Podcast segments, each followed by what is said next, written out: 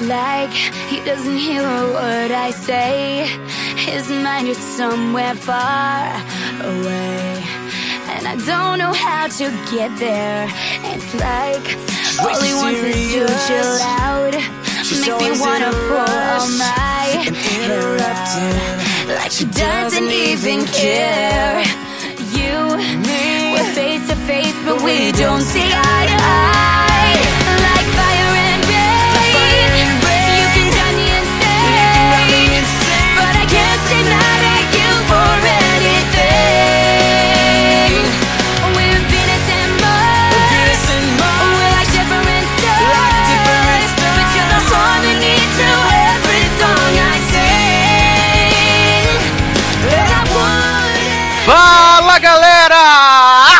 Sejam bem-vindos a mais uma edição do LogadoCast de volta aí, né? Depois de uma semana de hit list, que aliás, mais uma vez, flopou, obrigado audiência. Então, provavelmente não vou fazer mais nenhum, porque aqui é assim, né? Flopou pra quem não sabe apreciar, que pra mim foi incrível e icônico. Não, pra gente que gravou foi maravilhoso, né? Né? Acho que a gente vai gravar só pra gente agora, não precisa publicar mais, né? Porque Não, e, e é como falaram, né? Tem pra todo gosto de música, né? E ainda assim flopou, né? Exato, fiquei me indigando comentário, pelo amor de Deus, gente, comenta, né? Nas. E aí, quando, quando eu falava assim, ai, gente, vou editar, aí o pessoal ficava, ai, edita logo, quero ouvir. E aí saiu e nem tchum, né? Isso prova o caráter de vocês. Bem. vergonha. Menina, guarda, né? A gente grava e guarda. Quando a gente ficar muito famoso, a gente libera, né? Como especial. Aí a gente vai vender, vai, vai editar e tudo. Amo.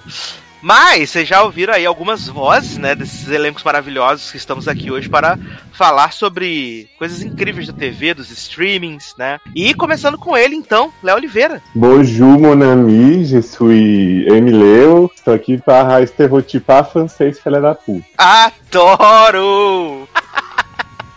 ai, ai, e ele, Taylor Rocha? Aê, estamos de volta, pessoal. Hoje não tem frase não, só vou dizer que eu só vi coisa boa da pauta, então tô satisfeito. Quem odiou que lute. Adoro. Massa não? Voulez-vous coucher avec moi? Soir, eu já falei com 15 chineses e 15 parisienses para falar que Mindy é o melhor personagem de Emily. Olha aí. A Mindy cantora? Sim, a própria cantora que canta tudo, K-pop, essas coisas todas. Adoro. Amo. E por último, mas não menos importante, Leandro Chaves. Ah, gatilhos, muito gatilhos em Paris. Olha, sim, foi bem triste os gatilhos, mas a série foi, foi ótima e eu adorei. Bo, bo, é, bonjour e bonsoir pra todo mundo.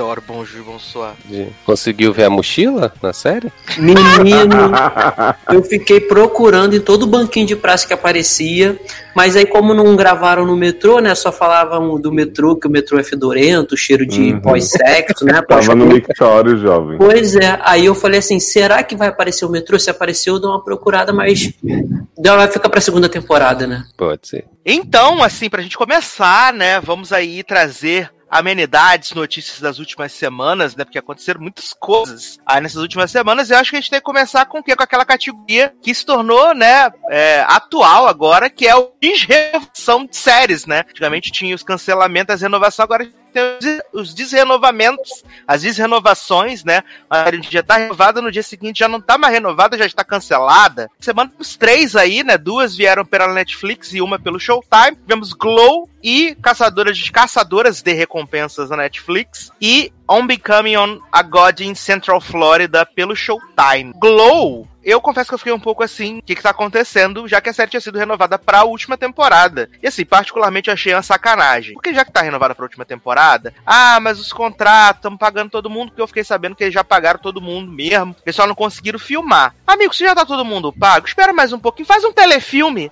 Pra dar um encerramento. gente. Né? Não vão poder fazer a temporada de 40 episódios? Faz um telefilme, amigo. Entendeu? Agora eu achei sacanagem por ser temporada final, sabe? Achei zoado. Não, não, achei, achei ruim, de verdade. Não, É. e tipo, a Netflix tá operando nessa frequência de tipo, ó, vocês têm que entender que eu sou empresa, tadinho de me barrar. Mas quatro temporadas da série, aí você decide na última sacanear, tipo, beleza, né? É situação extrema do mundo tal. Mas é isso, gente. Tipo, dá um fim. Negocie com as pessoas assim, ó, já que eu te paguei a temporada toda aí, não vai dar pra fazer agora, é, vamos tentar gravar essas duas horinhas? pra, né? E aí, não sei, eu acho muito esquisito isso tudo. Não, eu acho assim. é, é, não dá pra gravar agora, não dá pra gravar ano que vem. Eu acho que não custa esperar. Tudo bem que tem a questão da agenda dos atores e tal. Faz uma animação, né? É, não, mas assim, eu acho que você esperar pra gravar dois anos, tem, tem série aí que é da Netflix que demora isso praticamente, sabe? Pra, pra gravar uma temporada nova. Então, eu acho que não, seria Ah. dificultoso. É melhor tentar E não é que achar. não tá dando pra gravar nada, né? Que estão escolhendo, tipo assim, como as produções estão mais lentas, eles estão escolhendo. Vamos fazer Riverdale aqui com Listerine, que aliás pararam a gravação, né? Depois daqueles beijos incríveis. Menino, Não, voltou, voltou hoje. Voltou hoje as Ah, gravações de Que Riverdale. pena. O Listerine vai fazer efeito de novo agora. E- Uhum. E aí, assim, eu acho que se eles quisessem de verdade, dava pra, pra tentar chegar num acordo com todo mundo pra gravar, nem que fosse, sei lá, um filme mesmo de duas horas pra encerrar, ou cinco episódios, ou três episódios como especial, sabe? Eu acho que não precisava chegar nesse ponto, assim, numa série que, se primeira temporada, ok. Né, acontece tal, você tem uma- mas uma série que já tem três, quatro temporadas, já tem uma história, já tem assim o, o- o- uma base de, de público fiel que gosta de assistir, eu acho, eu acho meio injusto fazer isso com as pessoas mesmo. Netflix tá usando a desculpa da vez, né? Então, Uhum. o Exato. vídeo é desculpa pra tudo agora de pra Uhum. cancelamento, desrenovação. Exato, exato. E as caçadoras, gente? As caçadoras, assim, não que fosse fazer grande falta, né? Ah, Mas, garoto.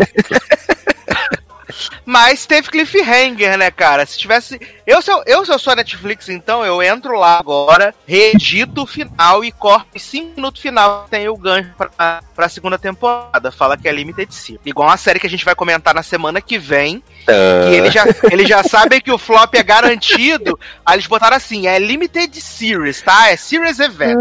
Fica tranquilo, vai dar tudo certo. Sabe o que, que a Netflix já podia providenciar? Já que fizeram aí Bandersnatch, né? Kimi Interativo, Chefinho, tudo. Fazer toda a série, a temporada terminar assim. Você quer ir pro cliffhanger? Ou você quer fingir que acabou aqui? A gente te dá o final que você quer. Ótima ideia. Eu amo. Aprovo. Ah, eles podiam começar a fazer série, as séries dele com um final que pode ser aberto ou não, e. Porque Uhum. agora eles estão cancelando tudo.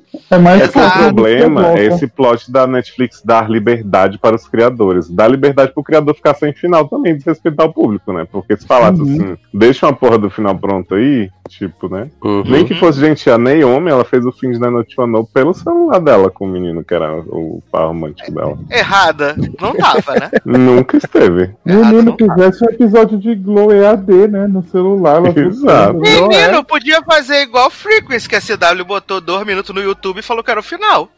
Amo, é assim. Podiam fazer como é Glow de luta, elas fazer uma live jogando tipo de Street. Fighter, alguma coisa. Amo. Claro! Podia Ah, ser o Silvio. Santos falando no final, igual Reunion.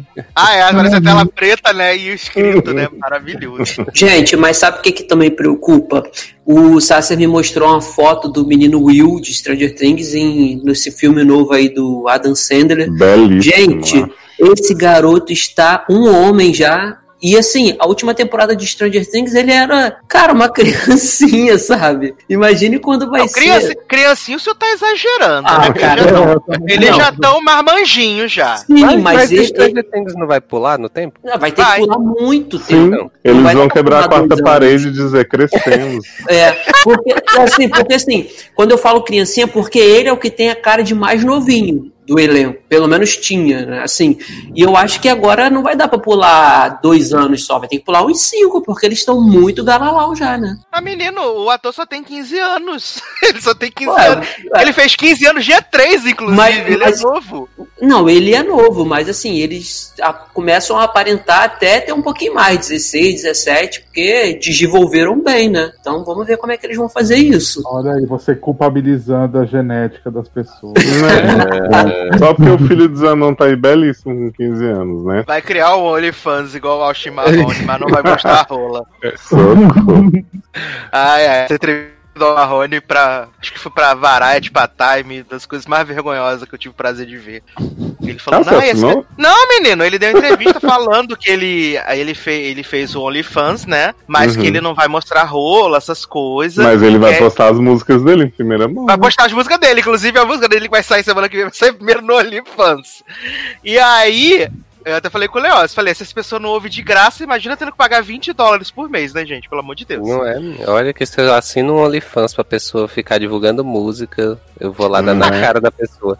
Aí ele falou, Taylor, que é, as pessoas estão oferecendo até 100 dólares pra ele, pra ele postar, tipo, fotos do pé dele, foto do cu dele, e ele falou que ele, ele não vai fazer. Mas tá Mas, mas o cu dele tem clareamento anal? Aí não sei. Mas ele falou que Menino. talvez na rola ele pode, pode aparecer, vem aí. Mas tem um, um ator que não é ator aí, né? Que é ex-participante de Survival, que é Michael Yeager, Taylor conhece bem. Que ele fez um OnlyFans que ele não chama de OnlyFans, né? Ele fala assim: me contacte pela minha página privada, não sei o que, fica todo cheio de dedo. Só que as fotos já vazaram tudo no Twitter, né? Aí é tipo ele com os perubianos assim, a base da rola, uns negócios assim, sabe? Artístico. Só que o OnlyFans dele é assim: você não paga pra, pra se inscrever, né? Pra Hum. fazer esse contato direto, mas você paga por foto, tipo, 30 dólares. Aí fica assim, Socorro! olha, quem é besta que paga, né? Gente, 30 dólares pela base do pênis? Né? Exato. É nem um pornozinho, né? Um dia É, só menino, de vai, que libera 30 da base, aí do meio libera mais 40, e depois você faz um desse. E, é pela, e a base do pênis, você não sabe nem se é dele, se ele copiou essa foto e tá pagando pro cara. Como copiou, gente? Aparece ele e a base, não é só a base pura, não. Ah, ah, parece ele. Tá.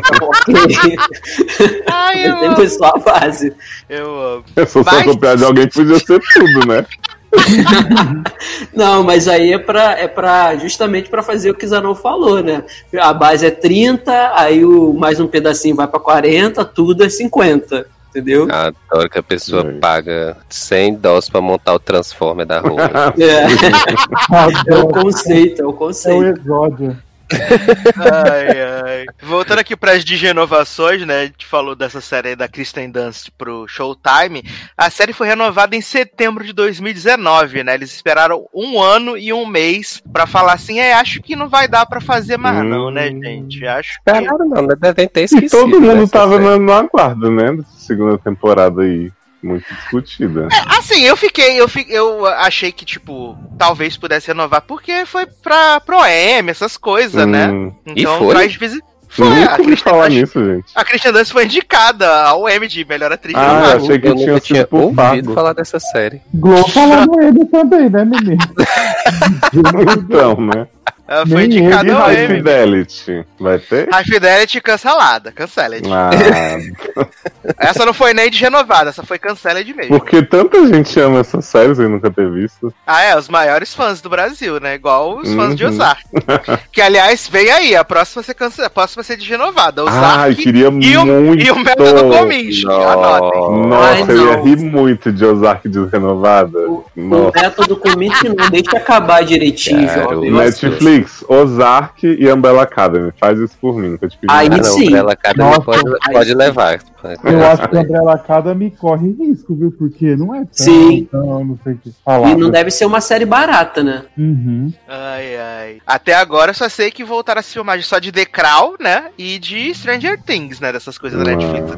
Mais badaladas. Feira Porra, Guerreira, vai- Feira Guerreira acho que vão, vão desrenovar. Mas vocês não sabem o motivo pelo qual a Netflix está des- Ai, gente, vai sobrar renovando. Sabe por quê? Tá perdendo pra Globoplay assinante. Aí, cara, tem que botar, né, os gastos. Olha, eu vou deixar vocês falarem sobre isso, porque eu estou irritado com essa notícia. Quero saber. Por favor, Leoso. A notícia é basicamente que fizeram um listão aí, né, de assinantes da Globoplay. E aí descobriram que a Globoplay tem mais assinantes que a Netflix no mundo inteiro, né? Que mentira, no Brasil. e aí o povo já tá dizendo, meu Deus, porque assim, já, já rolou um plot que a Netflix tem um monte de programa no top 10, aí não tem um. Já, meu Deus, a Netflix vai falir, caralho. Ah, é. Mas uma ameaça reinado de Netflix com The Boys.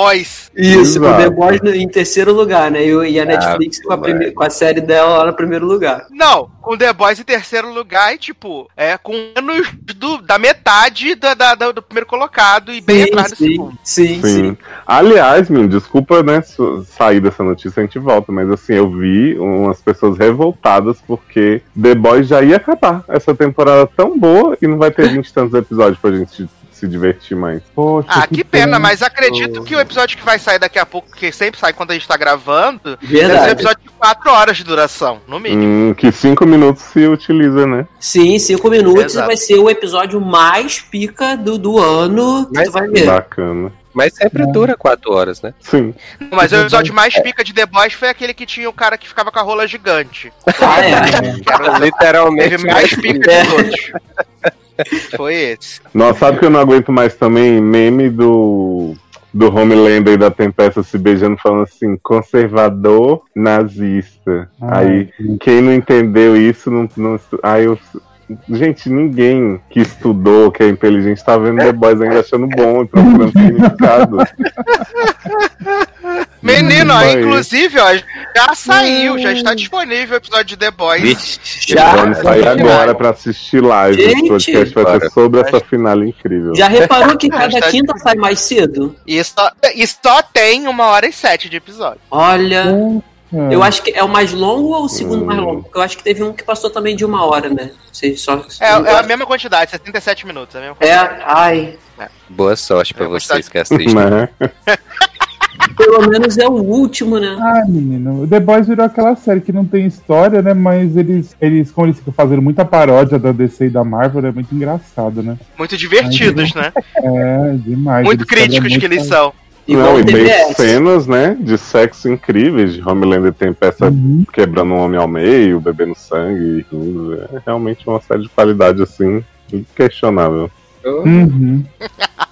Eu amo. Seguindo aqui nas nossas amenidades, nós temos agora aqui que o Disney Plus anunciou que vai ter um especial de High School Musical The Musical The Series Day Special, né? Dia 11 de dezembro no Ai. Disney Plus, que já vai estar no Brasil, vai ser sucesso. The Christians e salvo, né? Ah, é verdade, que vai ser Hanukkah e Christmas, né? Vai ser, né?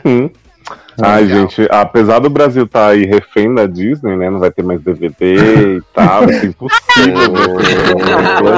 Eu já, tô, já, já fiz a minha reserva, né, do- da pré-estreia de High School Musical, The Special, The Series, The Chronicle, de tudo. E vai ser incrível. Tô com muita saudade de, de Ah. Mike e. Todo Inclusive, mundo. inclusive a Disney vai até tirar tudo dos torrents também, né, cara? Coitado da gente. Eu só não sei como não surgiu ainda, né? Que a Disney vai lançar isso só pra tentar bater Júlio Fantasmas, né? Sim. Ai, que maravilhoso. E temos aqui mais uma noticiazinha, né? Que agora hoje foi confirmado que Doutor Estranho vai estar em Homem-Aranha 3, assim como Jamie Foxx, né? Que vai reviver o papel de Electro, aquele grande vilão, né? De Espetacular Homem-Aranha 2. Ô, gente. Poxa. E aí esse Vão, pessoal li- vão liberar a né? música do Electro, que ele fala assim, Spider-Man, killing me, Spider-Man. Vai ter no Spotify, né? Vai ter. Ai, que bom. Pra você poder ouvir depois que assistir o filme, entendeu? Eu E tô vem cá, uns aí, negócios que Tobey Maguire ia fazer o filme, não sei o que, que ia ter esse aranha verso da, da vida real. É, eles estão falando que vai ter multiverse, né? Por isso que eles estão trazendo o Doutor Estranho, que Uhum. já vai ter começado a mexer com esses rolês no filme dele, vai ter vestido WandaVision. Mas vem Então- cá, mas dessa vez vai ser multiverso de verdade, não vai ser fake news igual foi no último Homem-Aranha, não, Ah, né? nunca se sabe, né? É. Porque pelo Pode menos ser- agora com o Pode Doutor ser tudo um Estranho, sonho de ácido de, de Mary Jane, né? Pode ser Adoro. também, né? Aí depois daquele final de Eufória, né? Ela é. continuou viajando no ácido e olha aí. É, eles têm que copiar a CW, né? Que inventou o conceito, né? Sim. Mas assim, cara, eu acho. Né, Benedito com Tom Holland, beleza, funciona, né? Queremos. Mas não sei, cara. Homem-Aranha tem que realmente ficar chupinhando outros heróis da Marvel o tempo inteiro, sabe? Tipo, esse menino vai ter um minuto de paz por si só. Menino, um Twin que precisa do seu Sugar Daddy, né? Amo. Depois desse argumento como ele eu já retiro. E como ele já teve o Gyllenhaal, né, no outro, né? Agora vai mudar. Sim, Só. ai. Que suga, hein? Olha aí. Alime- alimentando as fanfic em todo o filme, gente. Pena que morreu, né? Ai, triste. Tananana. É, e vamos agora aqui pra Adiamento Tour, né? Que esse é o ano que acaba, né? Na verdade, ele já acabou, se eu esqueceram de avisar. Temos aí a sequência de adiamentos. Vamos começar com o adiamento do primeiro filme que foi adiado na, na tour do coronavírus, que é 007 Sem Tempo Irmão, né? Que agora ele vai estrear somente em 2 de abril. De 2021. Né? Se tiver vacina até lá também, né? Que pode ser adiado de novo ainda. Né? É, ainda bem que ninguém quer ver esse filme, né? Garoto, respeita a despedida de Tiririca Bond, que pode abrir o caminho aí pra Henry Cavill como novo James Bond. Vai abrir sim. Uhum, vai. É abrir a perna das gays, né? Mas aí pelo menos as gays vão ter um motivo pra ir no cinema assistir o filme do 007, jovem. Ai, menino, Vai. não vejo não. Vejo o frame depois. Né? Garoto! Se tiver ele montando um computador, né? A gente vê essa cena. PC Gamer, né? né? É, falando aqui da Disney também, a gente teve a- o adiamento, no caso hoje, dia dessa gravação, de Soul, né? A animação que ia estrear na metade do ano. Ela foi agora adiada pro dia 25 de dezembro e ela vai ser lançada diretamente no Disney Plus, sem nenhum custo adicional, como foi Mulan, né? Vai ser. É, gente, se for pra lançar no Disney Plus, não precisa adiar, né? Foi na data que era. Aí, é porque é estreia no Natal, né, Nen? Aí tem o- Uhum. o, significado, mesmo não sendo filme natalino, sendo filme do É. homem que morre. Bum. Significado que ninguém vai ver, igual a Rei do Show, né? Que foi o flop. Ah, é, acabou com os musicais, né, inclusive. Pois é. Aí o Soul foi adiado, né? Vai estrear no Disney Plus é, diretamente, sem nenhuma taxa adi- adicional.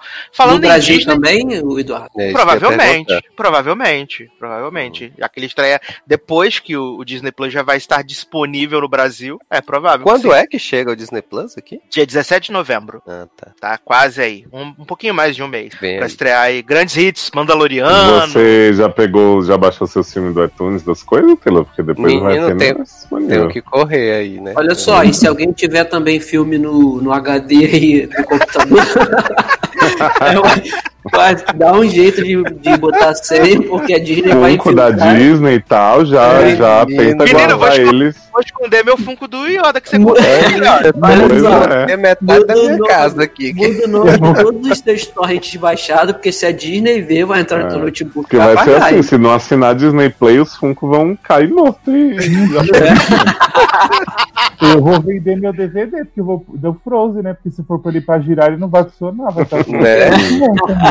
Ai. É, na Disney foi anunciado oficialmente a sequência aí do Rei Leão, né? Que vai, que estão falando que não vai ser a sequência, vai ser um prequel, umas É, um maluquice prequel, né? foda, né? E que vai ser comandado pelo diretor do Moonlight, né? O Barry Jenkins Uhum. aí. É, eu vi Vai que vai ter o plot aí do Mufasa fazendo bullying com o Scar, por ser viado, né? A gente vai descobrir que o Scar é o grande herói desde sempre. Aí vai ter uma cena do Sky do amigo fazendo a punhetinha assim, maroto, igual o Moonlight. E quem vai carregar os caras pra, pra, pra nadar, né? E morrer depois. Ai, vou- a gente- A FIC, né? Olha, quando falam desse plot aí do Scargay e tal, eu só lembro de um vídeo que Zanon publicou, já deve ter um mês e pouco no Twitter dele, dos leões se pegando. Deve ser o plot que se inspiraram pra fazer o filme. Amo, é live Ah, action da vida. Não, é sim, vai ser o live action que é como com o diretor do Moonlight, né? Que atividade leonina, né? Gay, LGBT. Agora um absurdo ter o Rei Leão 2 e não ser o reino de Simba com a Kiara. Um absurdo, gente. O machismo, né? Machismo, só porque agora a menina quer ser a protagonista, não ia ser mais o Simba. Também É. acho. Vamos ver se com esse diretor os leões vão atuar de forma a ser mais expressivos, né? Né, Com as pessoas exato. desejam. Vamos ver se a voz vai encaixar com a boca falando, né? Exato. Tudo uma questão de direção, né, Leose? Sim, É, gente, ator exato. tem que ser dirigido, sabe? Não é só pegar assim. e- É, vamos ver se vai ser live action mesmo, né? Porque o outro. Se não vai ser animação, né? Animação Ah, aí. amo. Seguindo aqui no nosso adiamento tour, então agora vamos pros filmes da Warner, né? Começando com Duna, né? Protagonizada por Zendaya e Timothée Chalamet, que estreia agora em dezembro e foi adiado para 1 de outubro Hum. de 2021. Gente, Poxa, que vai ficar mais um ano vendo o mesmo trailer com aquele cuzão engolindo o Timoteu. Não aguento mais. Adiaram em um ano o exame, gente. E aí, possivelmente, já deve ter a vacina, né? Já deve ter a vacina aí. Não, não vai ter mais nem caganeira quando sair esse filme. Já ter sido curado mundo afora. Menino, esse filme deve dar nem tá, nem tá finalizado, eles usaram a desculpa e jogaram pra frente, né? Eu também Mas- acho. Vai ser Mas o novo só Artemis pode, Fowl. gente. E acabou que ele ficou com o, o- o- a data de estreia que ia ser do Batman, né? Do, do Vampirinho, que agora foi pra março de 2022. Meu Né, então pai eterno. Tem uma, é, É Batman pra Robert Pattinson chegar na idade do, do Christian Bale, né? Aham. Aí ele foi, o Batman foi adiado pra março de 2022 e Matrix 4, que estreava em abril de 2022, agora vai estrear em dezembro de 2021. Nossa. Né? Ah, foi adiantado? Foi É, adiantado. Matrix, Matrix foi vão- adiantado agora. O Corona vai usar, vai ser um personagem, né? Já vem semana que vem sai novas datas de adiamentos. Você vai ver. É porque é tudo semana na que vem Matrix, sai né? Matrix, né? Igreja. e aí, os dois últimos adiamentos a gente tem The Flash, que agora foi pra novembro de 2022, nem sei se tô Não, vivo, olha. Gente, Né? desista. E Shazam 2, que foi pra junho de 2023, e o filme do Adão Negro perdeu a data de estreia, né? Agora não tem mais Ah. data de estreia. Coitado, esse homem não tem sorte nunca na vida dele. Menino, esse Shazam aí já vai dar pras crianças fazerem os adultos e não vai precisar dos adultos, né? Exatamente. Verdade. Exato, não mentiu. E aí, é o único grande filme de 2020, né? Que ainda está agendado para 2020 é Mulher Maravilha 1984, né? Hum, vai rolar. Olha, o povo não Que tá- arreda o pé de jeito. Daqui a pouco, daqui a pouco adiou pra 2084 esse filme dela. Pat Que tá Jenkins deve se chicotear todo dia por não ter botado esse filme na data que era pra sair. Exato. Ela foi lá encher o saco da Warner, falar que não tava pronto, não tava pronto. E aí já era, né? Pra esse filme tá cansado de estar lançado, ter feito um bilhão de dinheiros. Concorrendo tá ao Oscar de pensando no melhor filme, porque ia ser um Ela já dos tá- únicos aí. Ela já tá pensando no 3, e aí acabou que adiou, e aí acabou tomando, né? Na cara. E a acho gente que segue com o filme. Filme mais rentável de herói de 2020, né? É, Sonic e depois é, Passarinhos. E aí falam que Arlequim não deu dinheiro. Ah, pensei que era a Mulher Invisível. No caso, Betinha Moss. Também, né? É. E Betinha Moss vai ganhar o Oscar de melhor atriz, hein? Olha, Olha por aí. Vai competir junto com o Margot Robbie, né? Uhum. o melhor ator vai ser James Marsden, né? Sim. É, ou o Sonic, né? Quem sabe? Também, melhor, porque ele é bem expressivo. melhor filme vai estar o Artemis Falls competindo. Né? O né? Falls vai estar com melhores efeitos visuais. É, eles mudaram o bagulho do Oscar também, não mudaram? Que o streaming também pode a participar? Sim, sim. Sim. É, aí vai dar novos mutantes, tem ó, agora vem. Eu vi na notícia falando que vai ser streaming e drive, né? Drive. Eu falei, gente, a sapatão do drive tá como? Colocando todos os filmes lá. E aquele drive duplex lá, né? Que as pessoas têm acesso no computador. tudo. Gente, vai ter vários filmes agora. Vou pôr até o filme. Olha. Vou pôr Crossroads pra competir. Ai, eu É. preciso. Crossroads é um clássico, gente. Apenas. Lua de cristal, campanha já. Maravilhoso. Mas, menino Taylor Rocha, E eu? que belíssima canção iremos tocar para passar para o próximo bloco desse podcast. Menino, né? Como estou viciado em Little Mix The Search, né? Com essas misturinhas maravilhosas escolhendo lá as bandas, eu vou pedir Love a Girl Right, né? Do último álbum delas lá, e o LM5, né? Que é mistura 15 mil ritmos nessa música. Do Brasil com o Egito. Não é? Adoro a própria Cláudia Leite. Exatamente, né? Bem, então vamos tocar misturinhas e a gente já volta. Oh, so scandalous. Yeah, he brought my girl's heart and he was on the net. He was cheating on the low in the club oh, all night. Never seen my girl so messed up, yeah. Out with his boys in the hip hop spot. She all alone, wondering if he's coming home or not. For the whole damn year, I was wiping up her tears. He was living la vida loca. You know I'll be watching you. Cause she the baddest thing will ever happen to you. And that's the truth. Don't make me have to at ya, cause I know right now.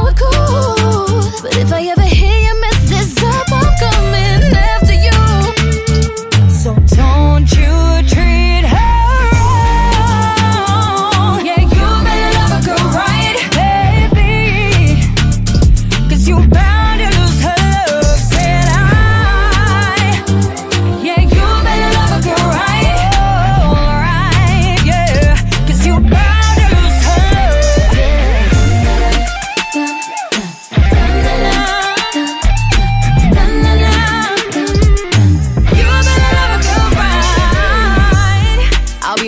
my girl always. She mean the whole world to me. All she want is your loyalty. She want better, she don't want another, another mistake. You better not risk it. Cause in my eyes, all I'm seeing is a queen. If you do it wrong, best believe she'll be living La Vida Loca. You know I'll be watching you. Cause she the baddest thing to ever happen to you. That's the truth. Estamos de volta com o Logato Cast. Bonjour. Agora, para entrarmos aí em é, pautas maravilhosas, pautas incríveis. Antes da gente fazer uma coisa ruim logo para começar, né? Depois a gente vai tentando melhorar o programa. E eu vou falar rapidamente para vocês sobre The Walking Dead World Beyond. Por favor, tô curioso. O, Porra, o não é novo gente spin-off. no ruim, né? Foi no péssimo mesmo, né? O novo spin-off que estreou aí, né? Da, da, da franquia The Walking Dead. Supostamente vai ter só duas temporadas, mas eu duvido muito, né? Supostamente vai ser, vai ser fechada, vai ter essa temporada. agora é próxima. assim, anuncia série limitada de duas temporadas, né? Tamo... É, limitada é enquanto novo der, né? Uhum, É pra concorrer ao M, né? Porque vai concorrer. Entendi. E aí, ela se ela é uma série baseada ali na, prim- na primeira geração que nasceu depois do apocalipse zumbi. E assim, o que me causou uma grande estranheza nessa dessa World Beyond, além de ela ser chata pra toda a vida, as protagonistas são insuportáveis, ninguém se importa com ninguém. É, mas isso aí você não devia estranhar, não, na franquia Walking Dead. Menino, mas a série original, no começo, os protagonistas eram até legais, né? Eram sim. Uhum. Depois foi apodrecendo, né? E aí tem essa, essa sociedade, eles conseguiram criar uma sociedade onde você tem painéis solares que fazem eletricidade, você tem universidades, você tem escolas de karatê. Assim, a vida tá rolando normal. Só não tem zumbi, né? Tem zumbi, só que eles estão, tipo, fora dos alcances da cidade. A cidade tem portão automático, as pessoas não usam mais roupa suja, as pessoas tomam banho. É, e o povo do Walking Dead não achou essa por essa galera, por quê? É porque supostamente a pessoa do Walking Dead que fez isso acontecer, né? Ah. Que é tipo 10, 15 anos no futuro da, da- do que a gente tá vendo na série Mãe. Hum, novo mãe, entendi. E aí tem um plot maravilhoso dessas duas meninas protagonistas que eu não gravei o nome porque eu não sou obrigado, né, gente?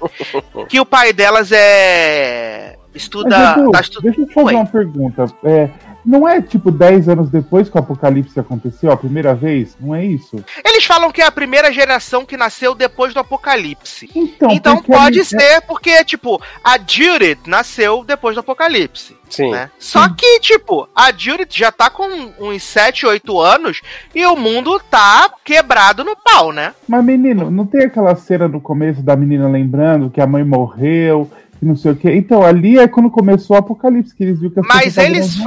Mas eu não sei se é, porque eu também não vou assistir mais nenhum, foda-se. Nem eu, né? Então, Mas tem o plot de que eles falam de quando tudo aconteceu. Só que não fica muito claro se o que tudo aconteceu foi tipo apocalipse zumbi, porque. Ou que aconteceu alguma coisa a mais, além, né? hum, só, é. Eu não sei se aconteceu alguma coisa além. Porque nesse tempo todo que teve o. Teve radiação, nem. Free Fire. Porque nesse Porra. rolê todo que teve aí o, o apocalipse zumbi, tipo, a- o time do Rick mesmo já construiu várias civilizações e destruiu as próprias civilizações que eles criaram. né? Amo, muito The 100 mesmo. Então eu não sei se isso pode ter influenciado de certa forma.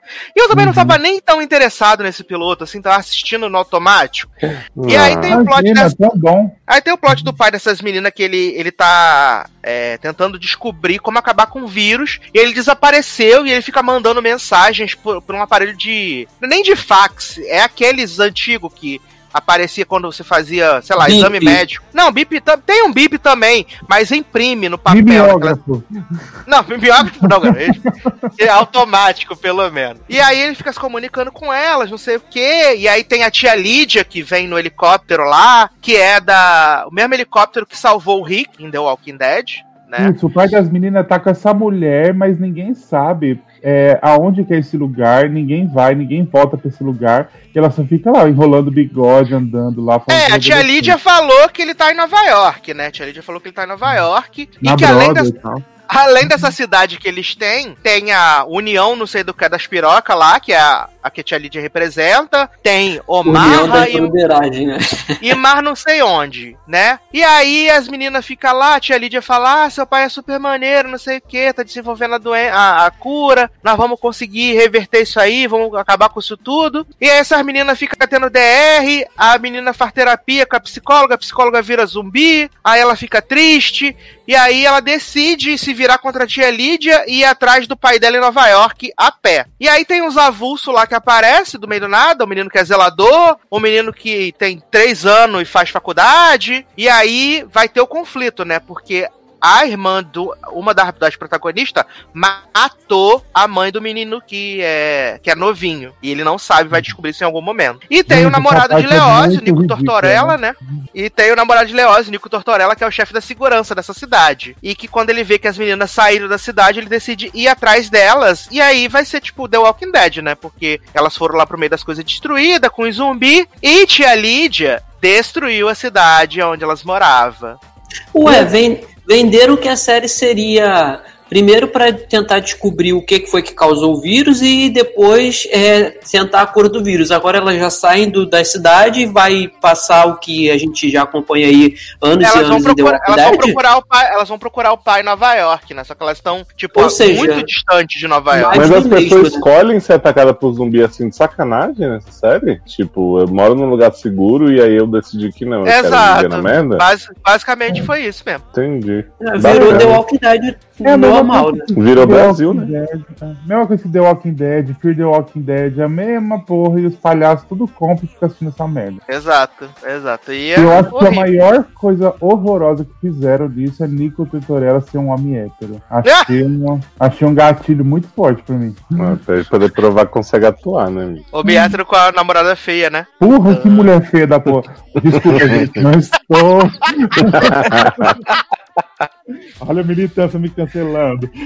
Ah, mas você fala todo dia pra todo mundo que você já tá cancelada mesmo? É, né? Foda-se, né? Uma mais um uma cancelamento a mais ou a menos? É, só mais um dia. Ai, mas é muito ruim. O povo É não tem ruim. carisma nenhum. Sabe que você não consegue torcer pra ninguém naquele lugar? Você fala, ai, gente, morre logo, para de encher o saco. É, é bem isso. E o episódio gigantesco, assim, tem quase uma hora, demora horrores, meu Deus. E Tia Lee destruiu a cidade só porque ela tava afim. Acordei de mau humor. Basicamente isso. Porque ela pode. Por É, isso. porque ela, porque ela tem helicópteros e tanques e exército. Hum, Entendi. Né? É isso que a Netflix tá financiando, né? Que? é pra isso que Globo foi desrenovado. Foi. Exatamente. É absurdo. Parece que cancelaram The Society. Exausto. É, a gente esperando uma Mas seguindo aqui, coisa ruim. não recebeu. É, não, porque eles falaram assim, ah, é The Walking Dead com malhação, né? E aí eu falei, tá bom, só esqueceram da parte da malhação, né, Nem? Ficou só nas pior temporada de The Walking Dead mesmo, no É caso. porque assim, começa com a segurança, não sei o que. De repente a gente na rua com um zumbi correndo atrás só com o meu cu, pra mim é um Walking Dead, né? Puro. Só falta elenco. É a mesma coisa. É tudo, a- essas séries é tudo a mesma coisa, cara. Não, não precisa ter mais. Aí só que eles querem continuar ganhando dinheiro, já que The Walking Dead já tá chegando aí no fim da validade. Tem que É, não, inventar então, outros. chegando ao fim, isso está sendo, Né? está sendo bacana, né? Porque só acaba em 2022. É, porque eu adorei, né? Vamos cancelar Walking Dead, mas tem 10 temporadas ainda, uma dividida em 3 anos e tal. E os filmes Aliás- de Dick, né? Que vem aí. Aliás, antes da, antes da estreia do World Beyond, eles exibiram o episódio final da décima temporada, né? O episódio 16 da décima temporada. E aí eles meio que abriram. a- a- exibiram o último episódio da. da- o, não faz sentido. Exibiram o último episódio. exibiram Bugou. o. Adoro, adoro só você tentando encaixar uma coisa. É porque eles outra. exibiram o último episódio da décima temporada. Só que vai ter mais seis episódios da décima temporada, Quê? né? Oi? Vai ter mais seis episódios da décima temporada. Hum, E aí, no final do ano que vem, estreia a primeira metade da décima primeira. E aí, no outro ano, em 2022, estreia a segunda metade da décima primeira. Que são 10 episódios cada metade ou não? É 12, 12 episódios cada uma, que a temporada final tem 24 episódios. Ah, ou seja, né? bacana. São duas temporadas. Exato. Agora, assim, o que eu sempre falo de The Walking É. Dead é que, assim, eu não consigo criticar a, a, a AMC e os produtores por fazer essas bosta, porque se tem gente trouxa pra acompanhar isso tudo, tá sendo enrolado anos, achando bom e batendo palma pra cinco minutos de zumbi, sabe, fazendo a festa, eu tava fazendo essas séries também, gente, porque ganhar dinheiro de gente trouxa tem que ser assim, Eu indignado, sabe? E aí o povo vem problematizar a Emily em Paris e tem esse monte de Walking Dead. Quê? Será que eles falaram com 15 zumbis pra poder fazer uma série dessas? Acho que Pois não. é. Apropriação da cultura zumbi. Ai, eu amo, eu amo. Falando em apropriação da cultura, né, a gente tem aí um filme horrendo da Disney Plus que estreou no dia 24 de setembro, né? Eles não estavam muito, muito animados com material promocional de Sociedade Real dos Segundos Filhos, né? Ai, e meu fomos tombadíssimos porque o filme é muito ruim e muito chato. Nossa, mãe do Menino, céu. o problema não é só o filme ser ruim, é que todos os atores ali morreram, né, pra fazer, né? Porque só tava o corpo ali, porque não tem uma expressão daquela gente. Meu Jesus. Exato. Aí você deve estar se perguntando, mas qual é o- a, a sinopse desse filme, né? A sinopse é que você tem é, a realeza, né? Esse filme se passa numa, num, reina, num reinozinho separado ali da Europa. Você tem a Hum. realeza e, tipo, todos os segundos filhos das famílias reais, eles nascem com alguma habilidade especial. É, ou ficar invisível, ou ser super forte, ou ter super audição. E aí, no caso de um dos poderes mais estúpidos de todos, que é atrair é, insetos, né? Controlar Oi? insetos. Uhum. Exato. Aí tem o, o, o Randall jovem, que ele pode convencer as pessoas a fazer o que ele quer, né? Ele, ele manipula pela, pela Ele tem a palavra. lábia, né? Exato, é lá. e aí, a gente tem esse, esse reinozinho lá na, na Europa, que, que tem a, a princesa que vai ser coroada em 19 dias, e tem a Sam, que é a irmã rebelde, que faz protesto na rua, Greenpeace, se arma, a- amarra em árvore e tal. E a mãe dela manda ela pra escola de verão, que na verdade é o treinamento desses segundos filhos, né? É o segundos filhos. É, esse treinamento tem nessa escola. E aí, a partir eles colocam essas pessoas que são super diferentes pra estarem juntas, né? Pra estarem juntas e desenvolvendo ali suas habilidades pra Com impedir pai, o mal. né? E assim, Mas é, essas pessoas têm poder, tipo assim, é como prêmio de consolação por não ser da primeira linha do trono, é isso? Tipo, é, É da uma família real, mas. era a Cara, família real e é tipo, é, a sua genética, por você ser segundo, ela te dá essa, esse benefício, entendeu? Entendi, mas ninguém mais da família tem os poderes além dos, dos segundos filhos. Não, Não, não. só o os segundos segundo. filhos. Bacana. E aí, por acaso, a mãe da Sam, que é a, a rainha atual lá do- da Genóvia, né? Vou botar aí da Genóvia, é a rainha da Genóvia, porque o marido dela foi assassinado e tal, não sei o quê. Por acaso, a mãe da Sam, que é a rainha, também é uma segunda filha e ela é a comandante dessa sociedade dos segundos filhos. Por acaso. Comandante? Marcela. grande coincidência, né? E aí o filme vai passar, tipo, eles vão desenvolver a amizade, porque são todos que, tipo, não se gostam, né? Tem a, a menina popular que faz selfie o tempo inteiro, tem o pai do Randall, que é de, o pai do Randall, o Randall jovem, que é de outra, outro reino, né? A menina que é do outro reino, que depois a gente descobre que ela é a vilã, que ela quer matar o irmão dela e assumir o trono. Uhum. E assim, é tudo tão sem graça, tudo tão sem sal. O filme é pequeno, mas parece que ele demora uma vida, porque é tudo muito ruim, sem sacanagem. Muito ruim. Né? Ele não, ele não tem um clímax, nada. Ele segue numa nota só desde o começo. E aí você não se empolga em momento nenhum, porque os personagens pareciam estavam com cara de fazer cocô, porque eles não tinham química também nenhuma entre eles. Você não conseguia ver uma amizade, nada ali. Eu acho que até tentam fazer um casal, agora nem lembro quem que é. Mas assim, caguei também. E também tem Tinha os fazer o grandes. casal da, da menina invisível, Food, com o menino dos insetos. Ah, é, né? E nem aconteceu no final. Mas assim, tem o grande. Tem a grande representatividade, né? Que o primeiro personagem é aberto, gay, né? Ele Pois chega é, na- fiquei sabendo. Ele, ele chega na aula e fala assim, então, tava lá com meu marido, agora cheguei. e a única hora que ele fala que ele é gay, nunca mais se fala mais. né? Menino, falei pros Zanon, Sassi, que eu fui procurar sobre esse filme, né, pra entender o que que era, porque eu não fazia ideia. E aí tinha Uhum. vários artigos, Kylie Au- Austin fazendo o primeiro personagem abertamente gay da Disney, não sei o que, revolucionou e tal. Aí eu pensei que ele tinha alguma importância, né, e a sexualidade dele era, né, mais do que um vi meu marido ali. E a Isa não me contou essa barra, que foi só, tipo assim, tipo, pegar uma rola e vim pra cá participar do filme, né. Pô, e você nem percebe, porque ele fala tão rápido que eu tive que voltar. Eu falei, falou marido mesmo, eu até voltei, né? Uhum.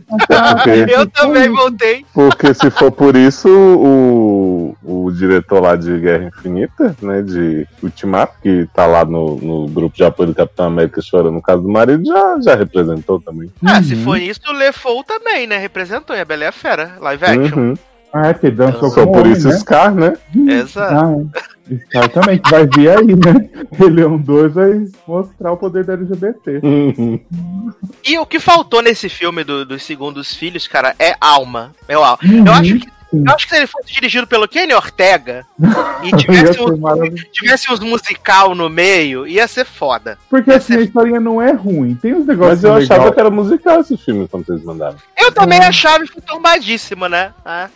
Ai, aquela Eu menina fui- protagonista era muito ruim, né, Sassi? Pelo amor de Deus. Nossa, Nossa, ela é péssima, ela é péssima. muito ruim. Eu, eu fui esperando High School Musical e recebi Teen Beat Movie, né? Jogado no chão. Respeita Jim Beat, muito melhor e maior. Aí o Léo vai assistir vai gostar, então agora, né? Não, não vou ver isso não. Socorro. Quando chegar o Disney Plus, né? Você não precisa nem baixar, você só assiste lá direto. É, porque eu vou estar refém, né? Exato. É a única forma de você assistir o conteúdo da Disney, Sim. entendeu? Que não tá nem mais no Amazon Prime, já tiraram tudo. Surro do Brasil, uma barra.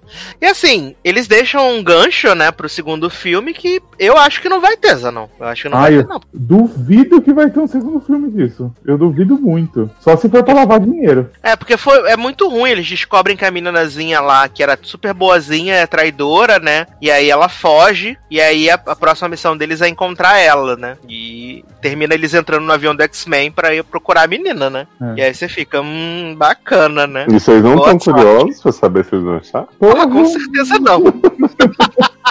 Menino, qual que é o poder da protagonista mesmo? Até esqueci. Ela tem super sentidos. Ah, é verdade, gente. É uns poder maravilhoso que não faz Ela- sentido nenhum. Ela tem super sentidos. Eu queria ter só o poder do, do Randall jovem, do Tim Randall. Da lábia, né?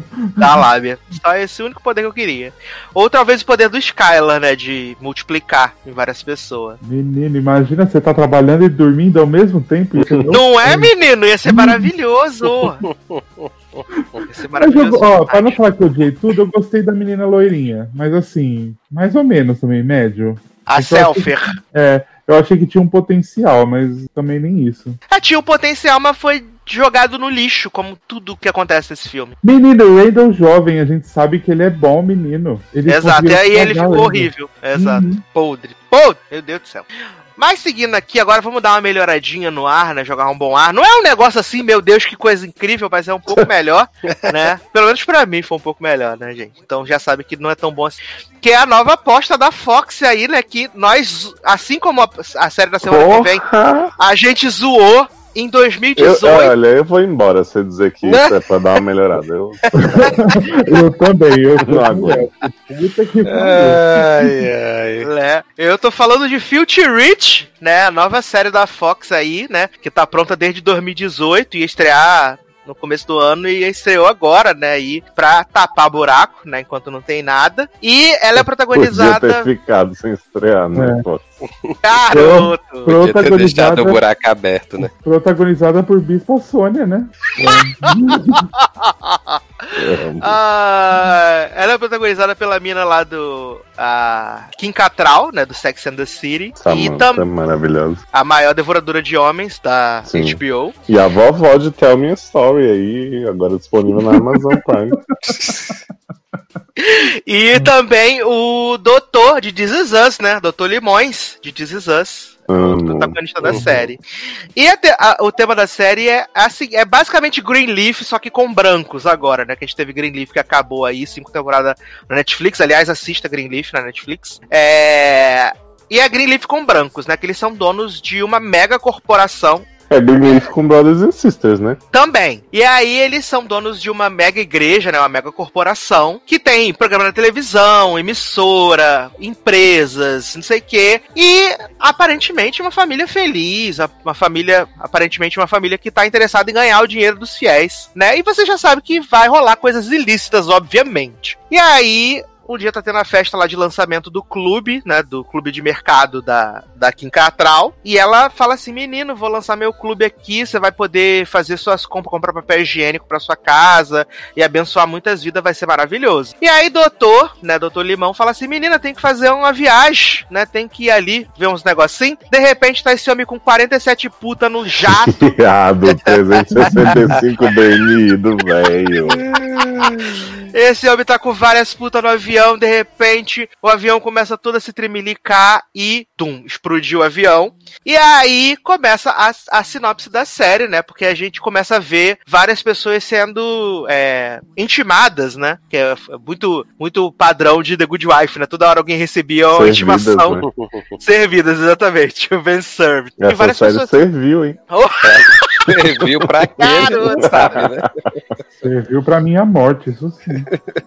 E aí a gente descobre que o cara tinha três filhos fora do casamento, né? Além dos dois que ele já tinha. Ele tem três filhos fora do casamento. E a Kim Cattrall decide abafar isso, trazendo esses filhos ilegítimos, que eles estão no testamento e cada um vai ter direito a, acho que é 5% da empresa, ou 1%. É uma quantidade mínima. E Kim É Cattrall fala. 1%, que depois ela, Uhum. a, a outra menina fica dizendo que quer sim. E aí Kim Cattrall fala assim: Oi, gente, tudo bom? Vocês são os filhos bastardos do marido. Te vou dar pra vocês um milhão de dólares pra vocês irem embora. Assinar um acordinho aqui de no disclosure. E tamo junto. É isso aí, família. Não, e os Né? filhos né, legítimos de Kim Cattrall e, e do marido 365 DNI, eles já chegam chamando os outros de puta traficante, não sei o que, tipo, super amigáveis, né? Exato. Só porque a menina, a menina Kenzie, né? Ela tem um site que estimula os homens, né? Ela, ela tem um site de Cam Girls. Ela, tem, ela é dona de um site de Cam Girls. Aí tem o moço lá, lutador de MMA, né? Que é o mais bonzinho dos filhos. E tem o outro que é maconheiro, né? E planta Filho da de maconhas.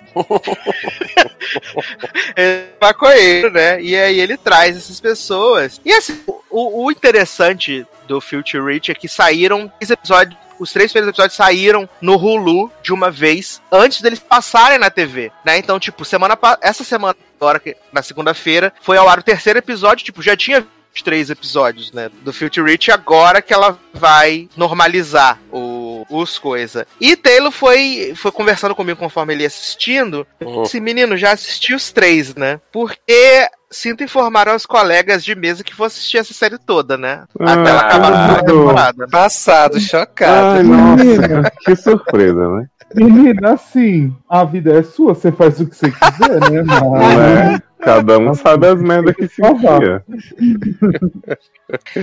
E aí, todos os plot, né? É, que vão acontecendo nos outros episódios. Quantos episódios, Taylor? Só o primeiro mesmo? Só vi o primeiro mesmo. Até baixei os outros, mas não tive coragem, não. Eu mesmo, eu baixei e falei pros anões, apaguei os dois depois de ver o primeiro. tá Sim, exatamente. A, a, a Margaret, no final, ela faz aquela coletiva de imprensa lá que a Ginger ia vazar. né? Eles, eles tinham um filho fora do casamento. E assim, como apareceu falar assim no jornal, ah, não acharam o pastor. Falei, com certeza o pastor tá vivo, dito e feito, né? Ele tá vivo. Sim. Inclusive, no episódio tem umas cenas maravilhosas com Juliette Lewis perdida ali nessa série, fazendo não sei o quê. Que eu não sei se esse homem tá vivo, se ele tá morto, tô muito confuso ainda. E a, a Ginger convence os irmãos bastardos a não aceitar o dinheiro que a, que a Margaret quer dar pra eles. Ela quer, né, ter comissão lá. O que ela faz? Ela compra um hotel, um hotel desses de estrada na própria cidade lá e leva as moças Kangirl pra morar nesse hotel. E aí a Hum. gente descobre um terceiro episódio que o, o filho evangélico de Margaret ele tem ele tem um caso virtual com uma das Kangirls, né? Ele tem um caso com uma das Kangirls. E a, a Rose, né, que é a outra filha evangélica, ela começa a dar uns catos no irmão, que na verdade não é o irmão dela. Ele está fingindo, né? Que é irmão, que na verdade ele não é. Ele Ah, é só pode irmão chipar, adotivo. Pode participar, tá liberado? Hum, Então ele não é filho? Não tem três filhos, então, só dois. Não, tem três filhos, mas no caso, o, o terceiro filho tá em coma, ele sofreu um acidente e tá em coma. E aí, esse cara que assumiu o lugar dele é tipo irmão adotivo. Adoro E aí-. Ele fala que, tipo, precisa do dinheiro, porque o, o tratamento médico é muito caro, não sei o quê. Então ele finge que é pra poder ter acesso ao dinheiros, né? Da, da coisa. E a, a revelação que o filho evangélico da, da Margaret tá tendo um caso com a, com a Carol é, é tipo a última cena do terceiro episódio. Logo depois que a Jean é humilhada no programa da, da Margaret, né? Ela é humilhada lá. E aí ela fala assim: ah, vamos expor esses filhos da puta tudo, porque tem várias pessoas que patrocinam o programa que estão associados com as com as piriguetes da câmera, né? E ela fala assim: passa a gravar todo mundo. E o filho da Margaret nunca mostrava o rosto, só mostrava da camisa para baixo, né? E aí a menina fica assim, ai, me mostra quem você é, me mostra seu rosto, não sei o que, nananã. E aí quando ele mostra, é ele, né? E aí ela dá o rec para gravar a cara dele. E aí acaba o terceiro episódio dessa série. Que é cafonérrima, mas é... Eu sou, eu sou o público-alvo dessa série.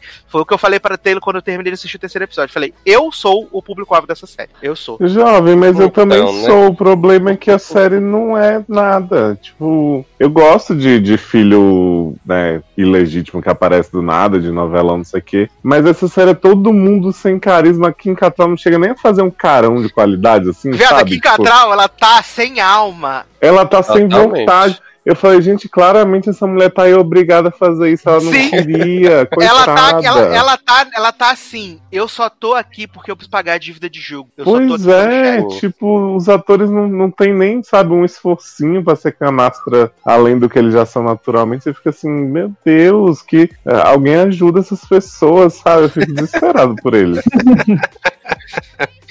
Não, e o diretor dos dois primeiros episódios, né, é o, é o mesmo diretor do Moonlight. do cancelado, né, Histórias Usadas, que ele é um dos produtores executivos, ele dirige os dois, os dois primeiros episódios, né, o Tate Taylor, né, ele, e ele tem essa pegada Taylor tá de novela. Menino, então. né? Revelações, sendo revelado. Pego no pulo, né, Taylor? Ai, gente, gente, mas essa série eu fui esperando pelo menos uma farofinha boa, né? Assim, de qualidade. E é como o Léo falou, é todo mundo tão sem alma, foi um negócio tão assim. Eu terminei assim, tão cansado de assistir esse primeiro Queria episódio. farofa receber água de chuchu, né? Exato. E assim, eu, eu, eu sei que é ruim, eu tenho plena consciência de é ruim. eu- os- a- as atuações são podres, o pessoal tá sem alma, mas assim, gente, eu vou terminar. Só faltam sete episódios, gente, eu vou terminar, tá? Só Adoro, faltam. falta Só sete. faltam. É, são só 10, entendeu? Ela vai ser cancelada, não vai ser renovada. Então, gente, eu vou assistir até o final essa merda, porque eu, eu tô Parece, sem parece eu ver. assistindo The Val na HBO, gente. Falta só sete episódios. E assim, eu me diverti com algumas coisas que são tão cretinas, assim, principalmente essa coisa. é, essa crítica social foda que eles trazem dentro dessa coisa da religião, né? De tipo, a galera lá na religião prega a santidade, pega a pobreza, mas eles são milionários, eles são os pervertidos. E isso, isso é uma temática que eu acho sempre muito interessante de ver, né? Até por, por estar muito próximo desse universo. Então, é, eu identifico várias coisas ali, então para mim tem essa, essa coisinha a mais, sabe? Tem esse adicional do, do, do- do conteúdo, É, menina, é aquilo, né? Se você se divertiu, é o que vale. É o velho bom pra quem gosta, né? Sim, e é 40 minutos de episódio, gente. Vejo na hora do almoço, é muito sucesso. Menina, É muito em 10 minutos. Vou só ficar fazendo o quê? Meia hora? Garoto. Ai, gente, mas tá aí, Future Rich, então. Ninguém que nem, que nem falar mais da série, né? Tem que nem comentar. Preferiu morto. E Menino, Leózio primeiro, primeiro que eu assisti esse episódio já faz algum tempo, né? Alguns dias. Quando eu te falei. ah, Assisti em 2018, né, Taylor? foi, tipo isso. E aí, se, se lá no dia quando eu assisti já não achei essas coisas, agora então é que eu não vou lembrar de muita coisa que aconteceu. Então, deixa quieto. É, eu gostei que é remake de Little Fires, né? Porque começa com a Kim Cattrall saindo do- da casa pegando fogo. Pegou no fogo. Então, fiquei esperando o Reese aparecer, mas fui tombado. E gostei que tem um shirtless avulso, assim, do nada também. As pessoas estão sem roupa, tipo, só because of reasons, mas não é suficiente pra aguentar a falta de alma real dessas. Se eu não tô muito louco de aqui, essa série, ela também não é original, ela é baseada numa série australiana, alguma coisa assim também. Socorro. É, eu acho que eles É. falam baseado em Filthy Rich from Chicago, sei lá o quê. É, eu acho que é isso também. Ela não é. Aí você vê, você se dá o trabalho de refazer uma série ruim pra fazer uma pior. Eu não entendo isso. Ah, mas americano tem esse, esse plot, né? Você lembra daquela incrível, aquele incrível drama, drama da NBC The Slap, né? Que era adaptado da série australiana. Sim, mas The Slap australiano é legal. Não, mas a The Slap americana ficou uma bosta, né? É, podre. Não, e eu penso assim, Almost Family, né, que a gente quase achou que fosse boa, foi enganado depois de todo mundo desistiu, era quase o mesmo plot, né, porque tinha as 200 filhas do homem que foi preso lá com a inseminação e tinha a menina pegando o irmão, né? Exato. Então, Exatamente. criatividade passando longe. Olha, difícil, gente. Difícil. Mas se vocês querem uma bobeirinha, assistam Future Rich, porque não vale tanto a pena, mas entretém. Pra algumas pessoas, fique claro. É, Adoro, depois, odiei, nota 8. é que depois vão. Na, é, na, odiei nota 8, né? Porque agora esse é o padrão, né? Que as pessoas falam assim: ah, o negócio é ruim, aí dá nota 8. Eu falei, gente, pra mim o negócio é ruim, eu dou meio, dou um. Né? Eu dou pro, Eu dou dois pro aquele piloto de. Pro piloto de Walking Dead, eu dei um, sabe? Gente, isso é ruim. Eu, ah, achei, achei ruim. Toma um oito aí. Que isso, gente? Pelo amor de Deus. Toma Vamos, um valor- 7,5, né? vamos valorizar nota as notas, Brasil. É, vamos valorizar as notas. Vamos valorizar aí as coisas, né? Senão fica tudo nivelado por baixo. É. É. Segundo o Leandro, se você achou muito ruim, você dá 7, né? Que tá tudo certo. É, aí ele vai ver o filme do Vampiro do Bronx e dá meio. Nossa, mas não merecia mais que isso, não. Gente, meio. Mas aí ele tá caindo em contradição com a própria coisa que ele falou da métrica dele, jovem. Tinha Mas que é que pelo tem menos coisas são tão ruins que nem a métrica fica intacta. Ai, gente, eu não achei o filme tão ruim, não. Achei tolo. Mas ruim, meu Deus. Ai, meus olhos. Já vi tanta coisa ruim nessa vida, gente. Assisti Walking Dead World Beyond, cara. Não tem como Viado, ser tu pior. vai ver Phil Rich até o final, então é. Future é maravilhosa, você cale sua boca. Meu avatar, inclusive, é de Kim Catral maravilhosa. Ricona. Olha. É. Mas Teli, Teli não. Zanonzinho, Oi, Que? Raja. belíssima canção iremos tocar para passar para o próximo bloco deste podcast. Menina, então, né? Blackpink voltou, né? Com uma música, com um álbum todo, um álbum completo de oito músicas. Achei maravilhoso esse novo conceito, né? Um pouquinho mais de um EP. Olha, arrasou. né? E aí elas lançaram Love Sick Girls. E aí eu achei gostosinha a música. Não é tipo, não é muito a cara que Blackpink tava fazendo, mas é diferente, eu gosto. É pra divulgar o, o documentário, né, Nen? É melhor Ah, que a é. do Fish da Selena, que fica aquele. muito essa cabeça melhor. com a batidona. Nossa, é outra coisa, filha, muito melhor. E eu tô esperando, né, que Cardi B já falou que se as pessoas pedirem, ela vai até a Coreia fazer o feat, fazer, gravar o clipe que ela fez um feat com as Blackpink, né? Adoro. Ah, Maravilhoso. Então vamos tocar preto com rosa e a gente já volta, né?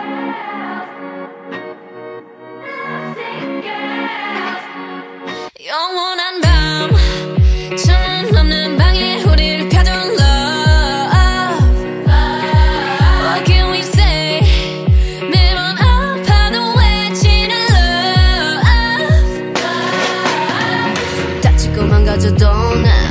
믿고 버티는 거야. 어차피 떠나면 상처 조성인 채로 미워하게 될걸.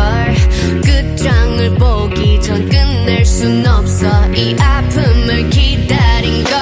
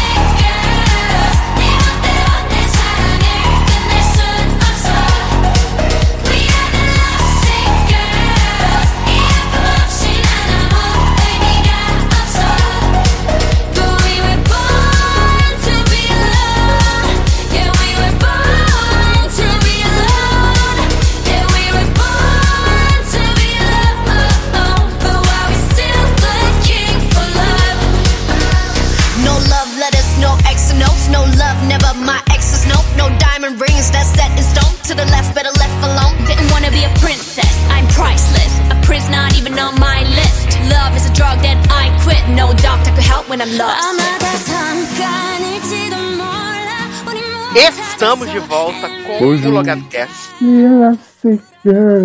Agora, pra falar aí de uma série que encerrou a sua primeira temporada, né? Já está renovada pra segunda. Aliás, esquecemos de falar nas amenidades que Dickinson foi renovada pra terceira temporada e ganhou data de estreia, né? Infelizmente é 8 de janeiro, né? Terceira? Ela foi renovada pra terceira. Mas já passou a segunda? Não, Vai a estrear dia segunda 8 de janeiro. Ganhou Ah. a data de estreia. Nossa, Fizeram- adoro. Vamos estrear a segunda ano que vem, mas já estamos avisando a terceira. Mas é a mesma coisa que a Netflix fez com Cobra Kai, né? Que ela lançou essa semana a data de estreia, que também é 8 de janeiro, É, e renovou a Cobra Kai pra Netflix- quarta temporada. A Netflix pode anunciar o que ela quiser que não vai cumprir, né?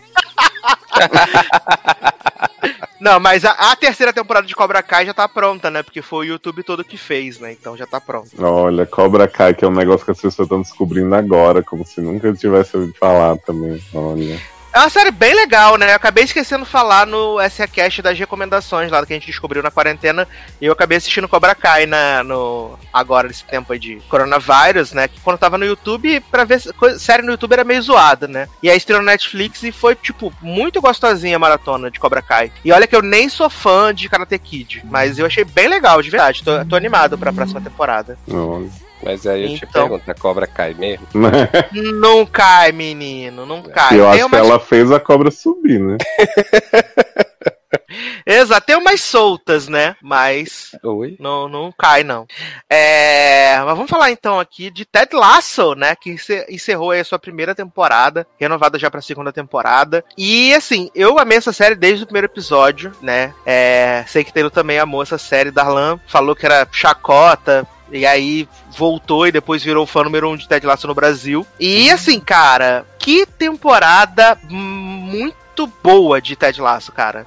É uma comédia super curtinha, ali 30 minutos, 31, Sim. né? É, que a princípio você não dá nada por causa da temática, né? De ser um cara que é treinador de time de escola de futebol americano nos Estados Unidos que aceita treinar um time da primeira divisão na Inglaterra, Isso. né? E a dona do clube ganhou o o clube na, na separação, então o que ela quer fazer é destruir o clube, pra isso que ela traz o Ted, porque ele não sabe nada de futebol, né? Só sabe de futebol americano. E a forma com que as relações entre o Ted e a Rebecca e o- o- os jogadores e a e a, a, a Keely e o Roy, todas as relações que vão se desenvolvendo ao longo dessa temporada são tão gostosas de assistir, sabe? É tudo tão genuíno. É, acho que essa série, cara, ela, ela fez uma primeira temporada assim, primorosa, sabe? Ela não tenta reinventar a roda, mas ela é muito certeira. Em, em mexer com as emoções de quem tá assistindo, sabe? Ela é, É, muito. Ela é muito good vibes, né? Exato, e ela não é apelativa, sabe? Ela não é Não, apelativa. Nem um pouco. As coisas que estão ali fazem você torcer pra esses personagens. E eu acho que, é, principalmente porque todos os personagens são muito carismáticos. Uhum. Todos os personagens são muito carismáticos. Começando pelo Ted, sabe? Ele tem essa vibe ultra positiva, animada, né? Nossa. Que, a- que a- que acaba criando um conflito. Nossa, gente, eu, eu não sei se eu, se eu trabalhasse com o Ted na vida, se eu ia achar bom. Mas, pelo- mas na série, pelo menos, é, é muito boa. Muito bom o jeito que ele, que ele chega no clube, que ele ganha as pessoas, né? Com o jeito dele, né? Exato, e pra mim, o que eu também achei legal foi essa questão que subverteu o fato de quando a Rebeca queria lá prejudicar o clube ainda e tal, que Uhum. ela manda tirar as fotos do Ted com a Killy, eu achei que Sim, talvez fosse ter esse romance Ted e Killy, mas na verdade não.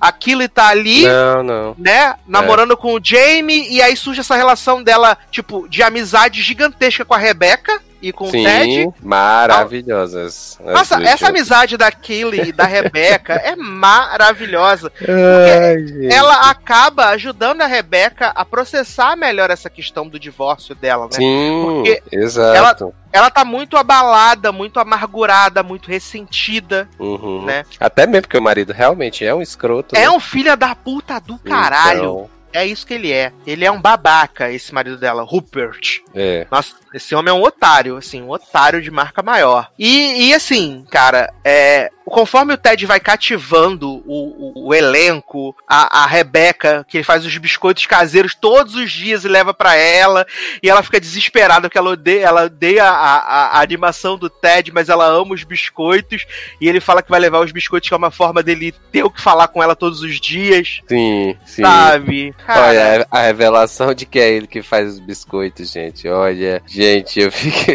Eu acho que foi. Porque acho que isso é no segundo ou é no terceiro episódio que mostra isso. Não é no primeiro ainda. É, mas é, acho que foi ali que a série me ganhou na- nessa questão de que, tipo, ela vai ser muito good vibes. Vai ser, vai ser muito boa de assistir. Porque. é, do, do mesmo jeito lá, quando, quando indicaram o Mythic Quest pra ver, né? Quando vocês indicaram essa série que eu vi, eu digo, gente, uma série de futebol com um homem bigodudo é, na, na Inglaterra e tal. Não vou gostar desse negócio, gente. E aí você assiste o primeiro episódio, né? É legal e tal. Você vê ele chegando e ele com aquela cara de bocó, né? Assim, de. de... Eu sou muito. Eu sou de boas com a vida, sabe? Que coisas. ainda que traz você- o Coach Beard, né, junto, É. né?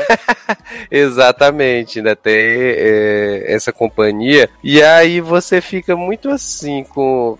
Como é que vai ser isso? E aí, a partir do segundo episódio, que eles come- é, começam a mostrar essa vibe positiva dele, então ele chega no clube, e aí a torcida é, lá do clube é, começa a reclamar dele, e os jornalistas em cima o tempo todo, é, perguntando. Tem até aquele jornalista que ele convida para passar um dia lá no, no clube, para ver como é a, a relação de todo mundo e tal. É, Eu acho, então, eu, eu acho que esse terceiro episódio, Taylor, que é o que ele sai com, com o jornalista que, tipo, sempre fala mal dele, que a Rebeca marca esse encontro justamente pro jornalista arrasar Sim. com ele. uhum. E, tipo, quando o jornalista escreve lá que, tipo, pode ser que a gente seja rebaixado, pode ser que seja a maior humilhação que o Richmond já passou, mas Uhum. uma coisa que vai acontecer é que a gente não vai esquecer Ted Lasso, sabe? E eu acho que é- essa é a síntese da, da, da, É, da primeira temporada. Exato, exato. Não, e assim, aí é, você vai conhecendo os personagens.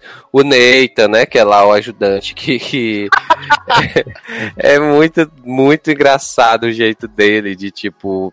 Todo, todo na dele, tímido, não falava quase nada e tal. E aí ele termina a temporada sendo até promovido pra, pra, pra assistente do, do Ted. Então, assim, é muito doido. E os personagens, os, os jogadores também, é, o Roy, né, enfrentando essa questão da idade, né, no esporte, que ele já tá velho e tal, e aí é, não consegue mais ter o mesmo pique, né, assim, várias coisinhas que vão pensando durante o próprio divórcio do, do, do Ted, né, também durante a temporada. Cara, eles vão botando assim umas coisas que vão esse episódio vão de divórcio é tão triste, gente. Ave Maria, gente. Esse foi, acho que foi o episódio É que, eu, que eu mais chorei na temporada, assim, porque foi, É foi muito triste.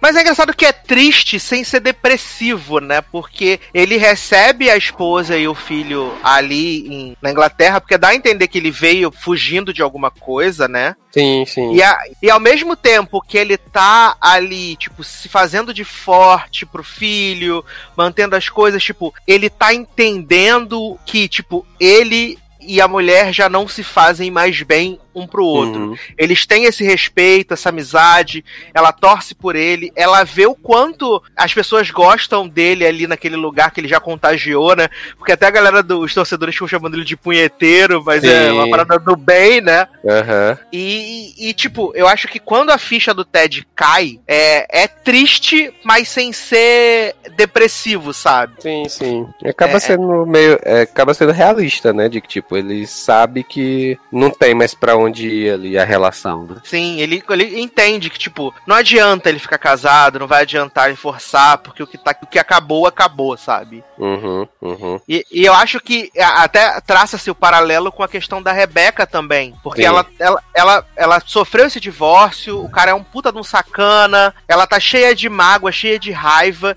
Eu acho que o ponto que começa a virar isso é quando ela, a Killy começa a se aproximar dela, né? E ela tem ali um level ali no, no- quando ela canta Let It Go, né? Que é meio com a Sim. libertação ali, né? Não, inclusive arrasou, viu? Belíssima, Olha. belíssima. Que voz. Cantora. É. Eu, eu, olhei e falei, artista. né? E eu achei até que, que. Acho que lá mais no início eu fiquei com medo deles tentarem fazer uma relação do Ted com a Rebecca. Uhum. Né? Porque os dois estavam separando e tal, não sei o quê. E que, assim, pelo menos nessa primeira temporada não se concretizou. E eu espero que não façam isso, né? Na, na É, eu acho, eu acho que, de verdade, que, tipo, a relação que se estabeleceu entre o Ted e a Rebecca de confiança, eu acho que vai ser essa coisa realmente de, de, de amizade, não vai ser Aham. um relacionamento amoroso. Talvez se eh, o Ted tiver um novo par romântico, deve ser alguém que venha depois, sabe? Sim, sim. E, e, e é muito legal a forma com que o Ted vai tendo esse jeito excêntrico dele e tal. E ele vai quebrando até as personalidades mais difíceis, né? Tipo a do Jamie, né? Que tipo, o Jamie era super individualista e tal. E o Ted vai conseguindo quebrar isso. E a Rebecca sacaneia ele quando ele consegue quebrar, né? Aham, Ele consegue sim, quebrar. A Rebecca ainda tá focada em destruir o time. E assim, é... também tem o Roy, né? Que é maravilhoso que ele dá o Pequeno Príncipe, né? Pro Roy ler, né? Sim. Pequeno Príncipe do Roy ler, e aí o Roy tem a sobrinhazinha, e aí ele lendo o Pequeno Príncipe onde ele vai, né? E aí primeiro ele afronta o Ted e fala, por que você me deu essa merda pra ler? Esse negócio de Pequeno Príncipe aí. E, e ele vai. E ele também. Ele vai entendendo ao longo da temporada que, que, tipo, por ele ser um jogador mais velho, ele tem as limitações dele, né? Sim, sim. E, Aham. e- e é, muito, é muito bom, sabe? Porque é, a, a série Inclusive tem um funciona. episódio lá que o, que o, o Roy vai, vai ver as crianças, né? Na, no É colégio. maravilhoso! Ele fica lá treinando as crianças tudo lá jogar É maravilhoso. E aí o Ted fala: pra mim, pra mim, agora minha vez. Ah, é muito bom, é muito bom. Porque é, o mais legal pra mim é que, tipo, todo o elenco funciona, todo mundo tem função, Sim, sabe? sim. Tá todo mundo muito azeitado, as histórias estão todas correndo ali, todo mundo tá tendo desenvolvimento, sabe? É. E, e assim, eu não vejo a hora de reencontrar o Ted e o time, agora que, ele, que eles foram rebaixados, né? Pra ver se ele vai. Porque ele falou, tá todo cheio de planos, né? De ganhar, Sim, de subir pra primeira divisão e ganhar o campeonato, né? exatamente, exatamente. Eu tô imaginando aí o que é que vem pra próxima temporada aí, porque, né, não sei se o, o- como é que vai ficar a questão do Jamie, né, porque ele tá em outro time, né, então, é, não sei como é que fica, se vão trazer ele de volta, se... se... Exato, porque ele faz parte do elenco, né? Então acho que ele É, vai, que ele vai crescer. E com o soldadinho que o, o Ted deu pra ele, acho que balançou ele, né, cara? É, é, pois é, eu fiquei pensando nisso. Eu não sei se, assim, porque o Jamie, né, também é outro que é um chato do caralho, né? Então, assim, é, ele tem essa questão no, no- na finale, né, de que mostra lá que o, acho que é o técnico lá que tava dando maior esporro nele, né? É, Uhum. Que o Ted até é, flagra lá na hora e tal. E aí eu não sei se por conta disso, talvez ele voltaria pro time. Eu acho que. Não, não, não seria muito a cara dele fazer isso, então não sei o que esperar pra É, ele pode ser. temporada. Mas assim, eu tô bem animado, sabe? De verdade. Foi uma série que me cativou. Que me cativou e que, tipo, quando saía na sexta-feira era a primeira coisa que eu assistia. Porque eu tava muito envolvido com tudo que tava acontecendo com aqueles personagens. E eu torcia, tipo, é, tipo, o jogo da finale, eu estava torcendo como se fosse uma partida de futebol de verdade. tu achou que eles iam ganhar, jovem? A Achei partida? que- Ou empatar achei que eles- pelo menos, né? Aí eles iam empatar e iam ficar, eu achei. Ah, tá. Eu achei. tá. Eu fiquei. Aí quando o Jamie gente, faz o passo e eles tomam o gol, nossa, Olha. Ai, gente, a gente não tem um minuto de sossego nem assistindo série, gente. A gente não pode Não vibrar. Tem.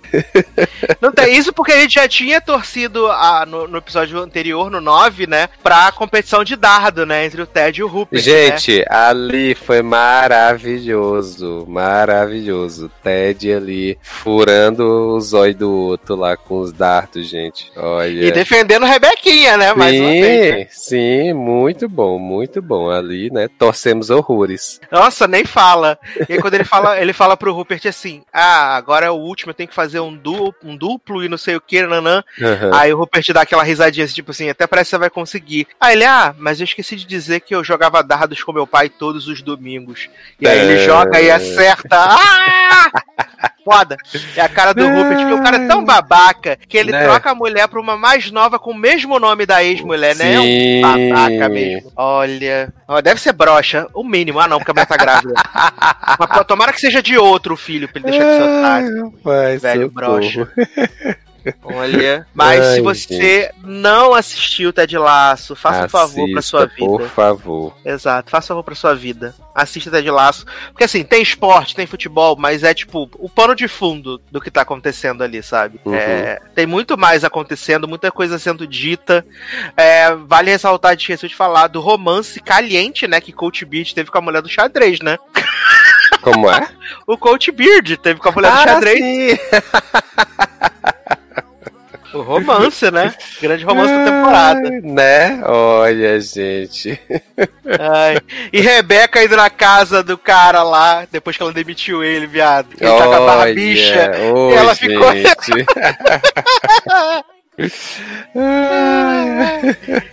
E ele fala: decidi cultivar essa barba depois que você me mandou embora. Ela. Esse homem tem uma torcida própria, né? Sim! Quando vai Ave chegando Maria, 45 500 pessoas. A mulher, eu digo, gente do céu. A Rebeca jovem, o que que tá acontecendo? Tem um filho até que é padre, viado. Sim. Você fica, gente, o que que tá acontecendo? Eu só tenho seis anos. Mas maravilhoso, gente. Assista, assista até lá, que é maravilhoso, incrível, gente. Assista, é muito divertido, tá bom? Mas, vamos, né, baixar a bola aqui de novo, né? Porque agora vamos falar de um filme que... Mentira, não vamos falar de filme, não. É porque eu lembrei que Zanon tá jantando e Leandro não voltou. Então, Ah, vou puxar tá. outra coisa. Mas seguindo aqui agora, vamos falar então de conteúdo nacional, né? Que estamos muito brasileirinhos. Mentira, só algumas coisas. Vamos falar aí da segunda Adoro temporada de. Diário. Você consumia esse conteúdo, né? Brasileirinhas? Garoto, me preserva. Vamos falar então da segunda temporada de Diário de um Confinado, né? Que voltou Opa. aí pra seis episódios. Uhum. Pra agora explorar a questão do desconfinamento, né? Se na primeira temporada eles. da pandemia, né? Acabou. Vamos pra praia, É. porra.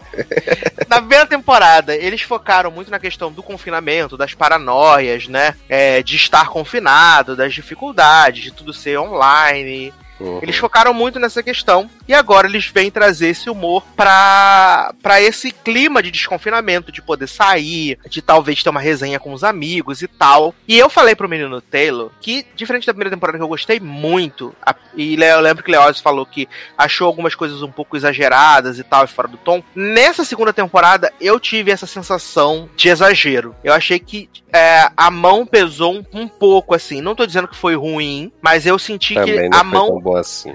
Não A mão- imagina que te quero mal. Apenas não a te não mais. te quero mais. Ah, eu senti que a mão deu uma pesadinha nessa, nessa segunda temporada, sabe? É. Mas Tu não que seja. jovem? Achei, né? Achei que foi um pouco assim. É, exagerado. Assim, eu entendo que tem as pessoas que estão com a paranoia nesse período do desconfinamento, né? Uhum. Eu, entendo- não, eu não sou uma dessas pessoas do, do rolê paranoia. Eu tô out paranoia total. Uhum. Mas eu entendo que tem. Mas eu, eu senti um pouquinho assim, né? De verdade. É porque mas eu acho. fale eu mais, favor. Então, é porque assim, é, como a primeira temporada era focada nas paranoias do confinamento, e aí, como tu tá falando, eu também não sou uma pessoa noiada, é, eu não tava noiado com essa questão da, da pandemia, do, da contaminação e tal, logicamente tava me cuidando e tal, mas assim, é, não era uma pessoa super noiada com isso, então pra mim a primeira temporada tinha mais uma sensação de exagero. Essa segunda temporada, como é falando sobre o desconfinamento, vamos dizer assim, né, sobre esses, esses processos, eu consegui me identificar um pouco mais e achar um pouco menos caricata, vamos dizer assim. Eu acho que tem, assim, o-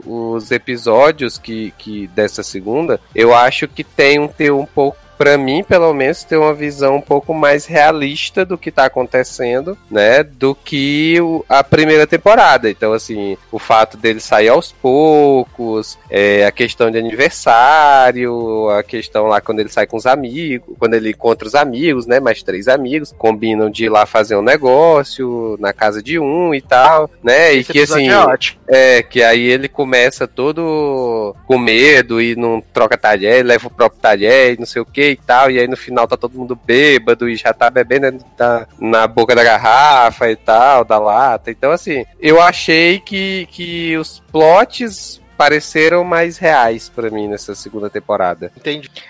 É, eu fiquei. é, Acho que foram alguns pontos, assim, que me incomodaram, sabe? É. é, Que soou, tipo, nossa, é tipo, over. é, over react, assim, sabe? Acho que, que É. na vida real, eu, eu acho que a pessoa não faria isso. Tipo, o plot lá do. A mobília, né? De ficar conversando sozinho. Uma, uma, uma pesada. Ah, pode tá. acontecer, pode acontecer. Mas achei, um- É, o, um pouco por exemplo, esse, esse episódio que ele fica conversando consigo mesmo e tudo, assim, eu tenho que dizer que se não fosse o Nick, aqui eu tava conversando comigo mesmo, basicamente, porque Mulher, mas eu converso com você de quê? Não, jovem, conversar, conversar mesmo, não pelo Telegram. Só se for troca de áudio, ainda assim. É, a gente não conversa toda hora aqui e tal. E, e com esse negócio de home office. Então, assim, às vezes você sai aqui, você termina o trabalho, você quer fazer é, ver alguma coisa ou conversar com alguém e tal. É, E é assim, ainda mais quem mora sozinho, né? Que você acaba é, é, se vendo muito e. Sei como é. É,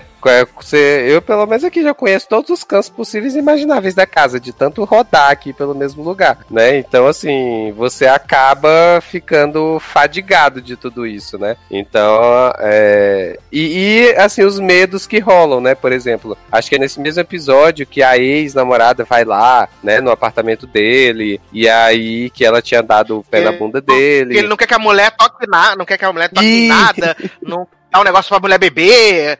Achei, achei um pouco também. que eu achei interessante isso, porque assim, é, acho que mais no início é, do desconfinamento e si que tá acontecendo, é, já pelo menos aqui, né, Brasil e, e tudo tá acontecendo já faz um tempo, se é que teve confinamento segundo alguns, né? Então Pois é, assim, né? então, assim, é, a gente que seguiu essa questão do confinamento, né? Aí agora vem alguém aqui, sei lá, pra visitar, ou vem alguém aqui pra deixar alguma coisa. Aí você fica naquela, ah, mas até onde dá pra ir? É, tira a máscara, não tira a máscara, a pessoa come no prato que eu como todo dia, ou não come, ou sei lá, sabe? Essas coisas meio assim que você não sabe exatamente como lidar, né? Porque assim, você tá recebendo alguma pessoa em casa, você não tá aglomerando, mas ao mesmo tempo você não sabe o histórico da pessoa, né? Você não sabe por onde é que ela andou, né? Então, ela tá vindo aqui pra sua casa, né? Pode trazer o Covid junto, né? Então, assim, eu achei, eu achei bacana o modo como ele fez essa segunda temporada. Achei bom que foram menos episódios, né? Então, até mesmo porque acho que não teria tanta coisa assim pra falar, então foi bom que foram menos episódios. E gostei dos conflitos que ele trouxe pra essa. é, os Podia não temas que ter o ele trouxe. 5, inclusive, né? O, o- podia, ter, podia não ter o do coach, inclusive. O do coach? Qual é o do coach? Que Eduardo Stablet é o coach dele. Ah, tá. Não, esse aí você guarda. Nossa, Fora. mãe Fora do que- Eu só queria destacar aqui uma coisa que o Sasso falou no começo da conversa, que ele falou que a série explora você poder fazer uma resenha na casa dos amigos. Eu só queria realmente fazer a nota de repúdio ao uso dessa expressão, né? Hétero, porque Quem, quem falou resenha? Eu? Você falou. Depois você ouve na edição e não tire. Por que, jovem? Tu não gosta da palavra resenha? Eu gosto da palavra resenha certa, né? Não pra reunião. Pra fazer a resenha, resenha é, A resenha acadêmica, né? literária? Sim, Acadêmica e o literária. review. Olha. Vai estudar, Ai. né? Que aí os críticos fazem suas resenhas. Ai, gente, eu amo. Mas só se eu tiver coisa em veículo grande, né, Nen? Que pode fazer. Se não tiver, não pode, tá? Ó, pronto, pra não dizer que eu não achei exagerado, o último episódio com a Debra Block e o apartamento todo plastificado. Nossa, que pataquada, meu pai Aí do céu. achei demais, muito demais, né? Mas Não, também... todo plastificado e ela toda plastificada, né, velho? toda plastificada. Menino, eu falei com o Taylor, Leózio, que quando essa. quando tem esse episódio final com a Deborah Block, que a Deborah Block dá um sorriso sem a máscara. Essa mulher tá com o dente amarelo nicotina, que é um negócio desesperador. É porque Mas ela é- passou muito tempo de máscara, não conseguiu escovar bem. Ai, gente, representatividade pra mim, né? Ai, gente, chegando atrasado no rolê, Diário de um Confinado 2, né? Ai, Sim. ai. É, eu achei. Eu, a primeira temporada, acho que por ser novidade, eu achei melhor, né? Porque. eu Acho mais pela identificação, porque ele, ele trouxe muito bem tudo, tudo que a gente. aconteceu com a gente na pandemia, as neuroses e tudo mais e tal. Essa foi legal também, foi legal, mais curta também, né? Mas é, é, não teve, pra mim, não teve tanto aquele impacto da primeira, mas foi engraçado. Eu achei que o episódio que ele se junta no churrasco ia ser o mais engraçado do, né, desses seis episódios, mas pra mim acabou que não, não foi tanto. Mas, cara, é sempre muito bom essas participações especiais que vocês estão falando aí, tanto da Débora Bloch, tava na cara que, que parece que, que ia o casal acontecer, né? Ainda não aconteceu de fato, mas tá acontecendo. E, e é sempre também ótimas participações da Fernanda Torres, né? Com aquele filho dela insuportável atrapalhando a sessão. E eu berrava quando ela botou, quando ele, ela botou ele para ser o, o terapeuta da, do filho dela, cara. Achei muito engraçado aquilo. Mas foi, foi legal. Será que vai ter mais? Se alguém falou alguma coisa? Eu acho que não, né, Ney? É, Que agora já mais, deu, né? né? É, já, né? já encerramos o assunto pandemia coronavírus. Chega. É enough. É, foi bom É, durou. É É. Inclusive, a Globo fez aquela outra, né? Amor e Sorte também, que ela fez curtinha, Ah, é? que era justamente pra aproveitar a onda, né? Da, Exato. Da, da quarentena. É, só que agora acho que tá meio, tá meio que saturado, né, esse, Uhum. esse rolê já. Apesar de que a gente vai ver nas séries americanas, né, que vão começar suas temporadas Uhum. agora, a gente vai ver uma, várias séries tratando da- da- da- do tema, né. Mas aí a Já gente entende... saturou sem começar, na verdade, né? Grey's Anatomy vai reinventar a roda, aí, segundo Cristo. Ah, é. A Crista vai. Vai. vir aí, vai. A roda A vai ser quadrada agora. Mas aí eu até dou um- um desconto para as produções americanas, porque, tipo, eles não produziram basicamente nada roteirizado, né, sobre o, o- tema coronavírus durante esse, esse período. Então, para eles, eles estão trazendo as coisas roteirizadas agora, né? A gente teve muita reunião, muito especial, mas, tipo, parada é, em estúdio. Sim, é, é agora novidade, né? É, não, eu digo saturação por nossa parte, porque a gente tá saturado por conta da, da pandemia mesmo, de notícias, e aí a gente já teve essa cota nacional de, de produção da Globo, então pra gente meio que já deu. Mas nem, o, ele- jo- nem o jornal tá mais falando de coronavírus, É, sabe? O mas- jornal é, gente, morreu isso aqui, a média móvel é menos 17, tá, é isso aí. Mas, é, então, mas para é exatamente como você falou, para eles que não, não, eles não fizeram nada absolutamente sobre isso. Então, bom fazer, porque também é um assunto que, sim, por mais que a gente esteja saturado já, não tem como passar batido, né? Principalmente em série médica, né? Tem que tratar disso, porque ninguém vive dentro de uma caixinha onde o mundo é perfeito. Até porque, até porque- até porque facilita o rolê da própria sabe? Se você tá fazendo a série médica, se você falar que Sim, tá aí coronavírus, a galera tá de máscara, de touca, de face shield e, e tá show porque, ok, é Verdade. aceitável, é permitido. Não é Riverdale, um enxaguante bucal e vamos que vamos, vamos fazendo. e aí deu no que deu, né? Entendeu? Então é isso. Mas encerramos esse bloco aqui, vamos falar de um filme, né, que as pessoas odiaram, eu não odiei tanto assim, que é Vampiros versus o Bronx, né? Novo e original Netflix, né, que é a, a, a, a sinopse é muito simples, né? Vampiros estão com vampiros brancos estão comprando imóveis de latinos e negros no Bronx, né? E quando eles compram esses imóveis, mata as pessoas. E aí a gente tem esses jovenzinhos, né, começando com o prefeitinho e mais seus dois amigos que vão tentar acabar com esta zaralha. Só que, obviamente, ninguém vai acreditar que tem vampiros, né? Em 2020. Então eles vão tentar ju- juntar provas, né? Tentar provar que vampiros existem. E assim, entreti, até porque o filme é super curto, né? Mas sei que vai vir uma onda de hate aí na sequência, então enjoy. Eu, não- eu não vou falar nada porque eu vi 20 minutos e desisti, deixei passando filme mexendo no celular, então é isso aí. Ah, cara. E eu não Fala, vou Zano. falar porque assim, assisti um minuto, não tive tempo nem de elogiar, né? Já não Então, ouviu 10% do tempo de Leózio, dois minutos. Agora, eu assisti tudo. Só que assim, eu tava super empolgado pelo, pela, pela aquelas capinhas que a Netflix mostra e tudo, eu tava meio que esperando o maior Mas vibe. esse é o problema, criar É, expectativa. Pois é, cara, a gente não Você aprende. não pode. Eu, Eu, eu, eu aprendo, eu aprendo. É, eu tenho não expectativa aprendo. pra nada. Não tenho expectativa pra nada nessa vida mais. eu não O que vier, a aprendo. gente tá vendo o que, que Mas, acontece. gente. Aí, assim, eu fui esperando, sabe, uma aventura legal naquele estilo, não vou nem dizer oitentista, mas lá da década de 90, com crianças e vampiros. Só que, cara, eu tomei um. Esperei Missão Pijamas, recebi on my Olha. block, piorado. Aí, aí eu tomei um, um balde de água fria na cara, porque achei o elenco bem fraco, achei as atuações uma porcaria. A, a- a- os vampiros, então, quase não aparecem e só vão ter destaque nos 20 minutos finais do filme, que teoricamente seria a grande batalha das crianças contra, contra os vampiros, e não acontece, assim, é... A menina, o filme feito com dois Guaravita e um pão com Pois é. mortadela, não tinha nem como ter grande batalha Aí mesmo. as crianças matam o- o- o- os vampiros de uma forma tão tosca, sabe? A, a chefona dos vampiros lá também, na hora que, que se revela, assim, é tudo bem, bem, bem ruim. É, achei uma das piores coisas que eu vi esse ano. Não, não Nossa, consegui nem me olha. Não, olha, você tá ouvindo isso que ele tá falando, Leonardo e Taylor. Uma das piores coisas que ele viu nesse ano. Sim, Ah, ele deu nota meio, a pessoa que dá 7 porque ele odeia, realmente deve ter sido muito ruim. é, Gente, olha aí. não é, não é possível. É- Esse, esse, essa barra tá muito descompassada. Aí, semana que vem, vai ver o filme da Rory Bizarra e vai falar que essa porra é boa. Né, Zanon?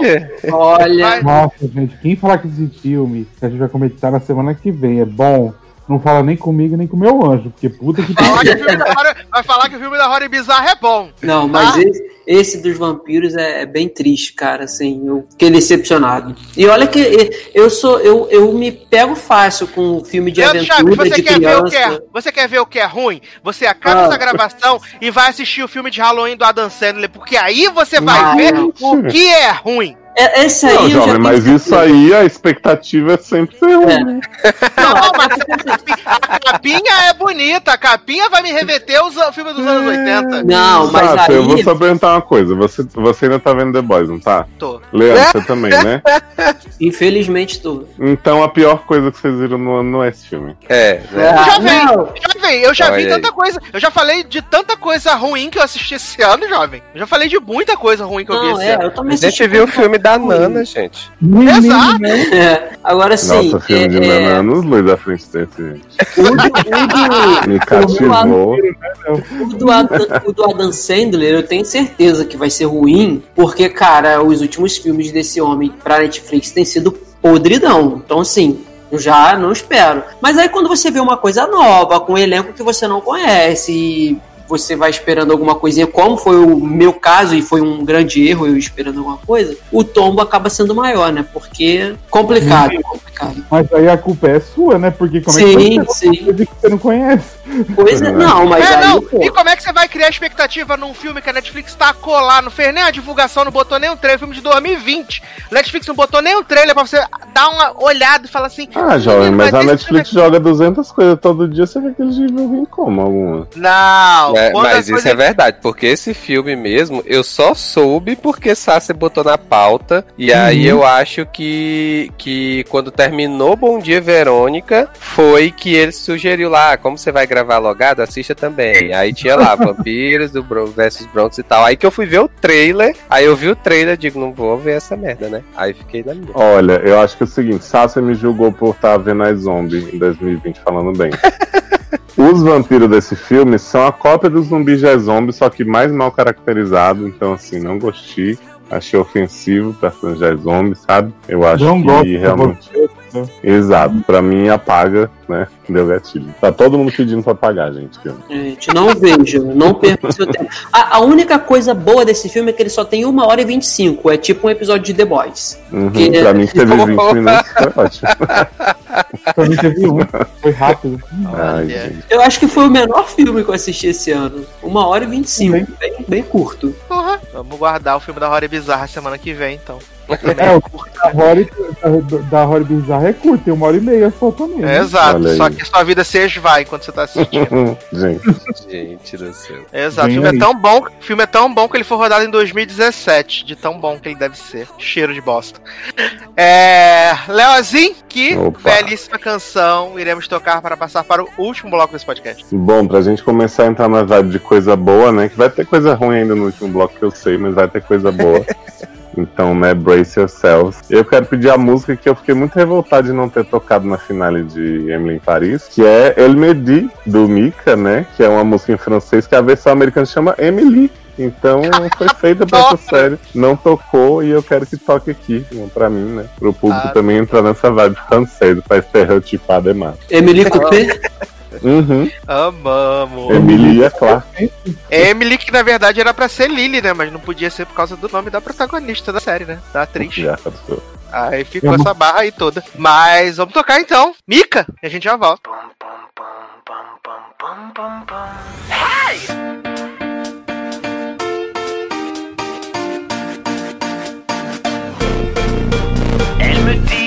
dit, écris une chanson contente, pas une chanson déprimante, une chanson que tout le monde aime. Elle me dit, tu deviendras milliardaire, t'auras de quoi être fier, ne finis pas comme ton père. Elle me dit, ne t'enferme pas dans ta chambre, vas-y secoue-toi et danse, dis-moi c'est quoi ton problème? Elle me dit, qu'est-ce que t'as, t'as l'air coincé, t'es défoncé ou t'es gay, tu finiras comme ton frère. Elle me dit,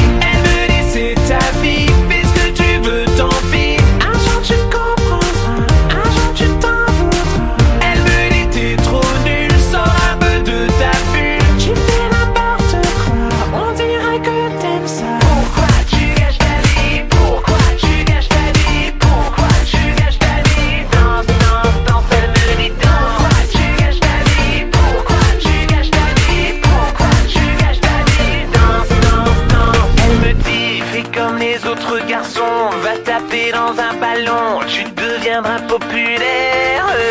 Elle me dit qu'est-ce que tu fous sur internet, ça va pas bien dans ta tête, regarde le temps que tu perds.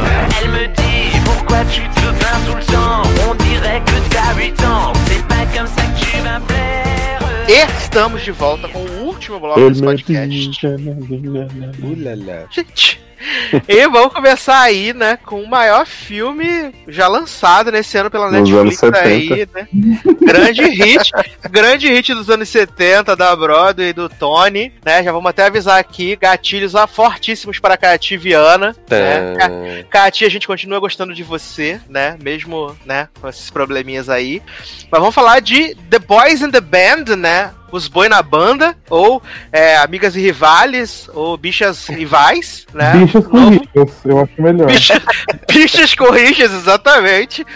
É, Melhor nome. nova produção de Ryan Murphy, né? Que eu lembro que quando a gente tava assistindo o Zanon, a Zanon falou assim: ai, não aguento mais o Ryan Murphy fazendo coisa ruim. Falei, né? Ele assinou o contrato que tinha que entregar X produções. Ele tá entregando, só não disse se ia ser bom ou se ia ser ruim. né? Pois é, ele tá E entregando desse- por ele e por Shonda. Né? Esse homem tem nove produções aí pra entregar até o final do ano ainda, gente. De filme, filme, meta. série. É por isso que ele só reaproveita roteiro e elenco. né? A minha esperança é que The Prom seja bom, né? No final do ano com Mary Streep e Nicole Kidman, né? Vai ser Vai assim, aguarde. É minha esperança, né? Que esse É. musical seja maravilhoso, incrível e icônico. O musical É... com Meryl a gente sabe que é sempre bom, né? Vídeo Mamma Mia 1. é, E o dois, né, amor? Mas dois não tem Meryl. Claro que tem, garoto, cantando My Love My Life no final, respeita. Mas, ah, Morta. jovem, dois segundos de filme. Respeita a morta, respeita a morta. Se tem Mary, viado, ela vai ser indicada ao Oscar. Se ela peidar nesse filme do Ryan Murphy, ela vai ser indicada ao Oscar, ao Globo de Ouro. Ah, mas perdeu o Big Little Lies de pra Zendaya. Ainda mais que esse ano não teve nada, né? Então vai ser um prato cheio. icônica. Mas vamos falar de The Boys in the Band, né? Esse filme que é baseado num filme dos anos 70, que é baseado numa peça dos anos Uhum. 60. Que todo mundo viu, né? Porque agora tem esse fenômeno. Além do adolescente que não sabe quem é Fernanda Montenegro, tem um bando de gente de 30 anos que vive vendo Hatch de anos 70 pra caralho, conhece os textos original, quer saber o contexto da época. Uma galera que não deixa ninguém julgar Uhum. o filme de 2020 pelo ano de 2020. Gente, é E revoltada. se você não assistia a peça de 60 e o filme de 70, você não tem direito de opinar sobre a peça de Exatamente. 2020 que você viu, né? É porque tem que entender o contexto, né? É. Quando foi O contexto que não está neste filme de agora, podia estar, né? A gente tem que ir procurar no antigo. Uhum. Exato, mas é porque você não fez seu trabalho direito. né? Assistir o filme dos anos 70 e se basear através daí pra fazer a sua. Ah, sim, porque eu vou sofrer do essa conteúdo. merda duas vezes mesmo, só pra poder me obrigar a gostar. Olha. Esse com certeza foi o pior filme que o Leonardo viu no ano, olha aí. Foi, né? foi fácil. Foi, foi-. The Boys foi melhor que isso. Eu vou eu já vi que eu vou ser muito criticado por esse filme. Muito criticado no site Face. Sim. Não, mas tá vai liberado, assistir. Taylor. Foi? Tá liberado E aí o filme é dirigido, Ah, graças a Deus. desde que não faça que. ah, Não tenha que assistir o filme dos anos 70, né? ele- né? É, não, eu acho que assim, tá liberado gostar, mas é, não vem dizer que quem não gostou é porque não viu a caralhada do, da Que não- não entendeu? Então é né? burro, não entendeu. Exato. Não entendeu o conceito. E aí, essa versão de 2020, ela é produzida pelo Ryan Murphy e dirigido pelo Joey Mantello, que é o de Hollywood. E ele dirigiu a versão atual, né, pra Broadway, que tem justamente esse elenco, né, que tá no filme. O Jim Parsons, Zachary Quinto, Matt Balmer, Andrew Raniers, né, o Charlie Caver. Então, ele trouxe esse elenco Tuck fez a versão mais né? recente. Icônico. Exato, exato. E trouxe essa, essa, esse elenco aí do, da peça da Broadway, né, da versão mais recente, para o filme, para falar e mostrar a relação, a relação. Entrando no filme Gente, francês. a pessoa tá francesa já. Já tô É o é ato porque de minha chefe é relar, né? francesa. É porque minha chefe é francesa e meu empresa é francesa, por isso. É, então vai mostrar essas relações, né, entre esses personagens. Todo transcorre dentro de uma casa, uma festa de aniversário que está sendo oferecida pelo Jim Parsons, né, pelo Sheldon, porque ele tá altamente Sheldon nessa série, nesse filme, né, sendo oferecida ali pelo Sheldon, Mas pelos ele amigos. consegue fazer outra coisa? É isso que quando é- Então, né? até agora não conseguiu, mas disseram Mas- que sim, disseram que sim. Hum, Né? em The Big Bang tá Theory, né? Ele fez o mudado. papel mais diferente do Sheldon. Se você tivesse visto o filme dos anos 70, eu acho que você Ih. veria. É porque agora ele faz o Sheldon gay total, né? Que- Uhum, Total flex. Uhum. E aí tem essa festa, né, que eles vão oferecer aí pro personagem do Zachary Quinto, Calbi né, Peixoto, e- né? Zé Bonitinho. e muitas coisas acontecem, né, nesse grande evento aí, porque a gente vai vendo um pouquinho no começo, né, as cold opens de cada personagem ali separado, dando a entender um pouquinho da personalidade de cada um deles. E assim, eu depois eu vou, abrir espaço para os colegas falarem, né, os prós e os contras desse filme. Pra mim é só uma grande punhetação, assim, gigante de duas horas, uma punheta gigante de duas horas, com gente que se odeia ficando junta. Né, durante muito tempo. E pra mim, assim, apesar de, ah, meu Deus, porque vai mostrar quanto os gays se odeiam, porque a, a sociedade pinta eles aí, transforma a relação deles em relações tóxicas e perereu pão duro, pipipipopopó, como eu disse no Twitter.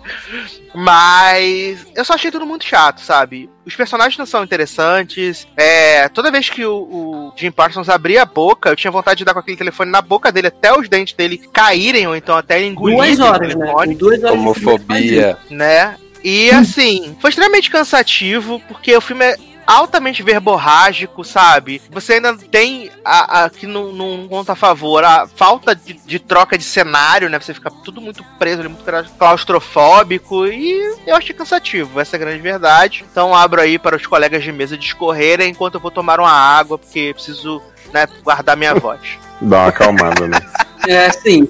Eu, eu, eu concordo plenamente com o Eduardo. O, o, para mim, a palavra-chave aí é, é cansativo. É, principalmente por esse ponto de que, sabe, eles não param. Eles não, vamos, vou, não vou falar eles, mas principalmente o, o Jim Parsons, ele não para de falar durante as duas horas. Só que ele só não fala, assim. Ele berra, ele grita, ele dá show, sabe? Ele, ele dá chilique o tempo todo. A parte do jogo, que ele tá com o telefone na mão, fazendo as pessoas ligarem pra. pra quem supostamente é o amor da vida delas, o cara ele tá ali ligado no 220 volts e te cansa. Então, por vários momentos no filme eu tive que dar uma pausa e beber uma água e ficar tipo em silêncio para poder a cabeça refrescar e voltar, porque eu achei muito cansativo essa parte toda.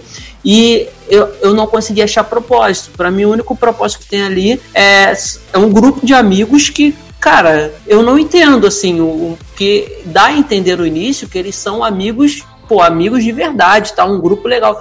Mas eles só se ofendem o tempo todo. E são ofensas que não, não são ofensas assim, é, no sentido da, da, da, brincadeira. São ofensas de verdade, sabe? Assim, principalmente o personagem do Jim Parsons com o Zé Bonitinho, que é o Zachary Quinto. Eles se, se ofendem assim no nível bem bem hard. Então, aí fica essa coisa cansativa e também, como o Eduardo falou, da a não troca de, de, de cenário, que é tudo dentro daquele apartamento minúsculo.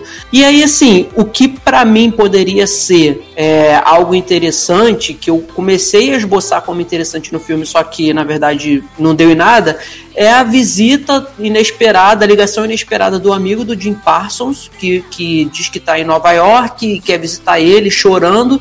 Então você, eu, no caso, já comecei a pensar, pô, tem alguma coisa aí, talvez esse cara queira, queira se revelar é, é para eles, ou dizer que ama o Jim Parsons e tal. E, e aí fica nessa coisa, ele aparece na festa e você fica esperando isso acontecer, aí começa o joguinho da ligação, aí opa, agora vai acontecer, ele vai ligar pro Jim Parsons e vai dizer que ele é o amor da vida dele. E não, e também não acontece isso, o cara vai embora e você não sabe qual foi o propósito dele, o porquê que ele tava chorando e tal. E aí acaba que não dá em nada, sabe? Então, para mim, foi. É isso. É um filme que sem propósito, é cansativo e com o Jim Parsons ali ligado no 220 volts, que, que te cansa mais ainda.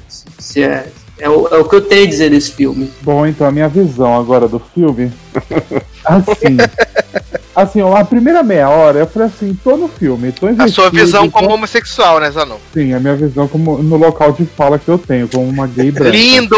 Maravilhoso! Porque assim, né, gente, vamos começar que o, o elenco são nove pessoas, né? Sete delas são brancas e tem um latino e um preto, né? Então vamos começar Que não tem fala direito, cumpriu, né? a, cumpriu a cota, né, Ney? Tá É, liberado. que não, tem, Diversidade. que não tem fala, só serve pra ser humilhado, né? Que eu acho que a mãe está fazendo tudo série antiga só pra não precisar ficar pondo gente que não é branca no elenco, pra ele não precisar desistir dos gays dele, né? Denúncia.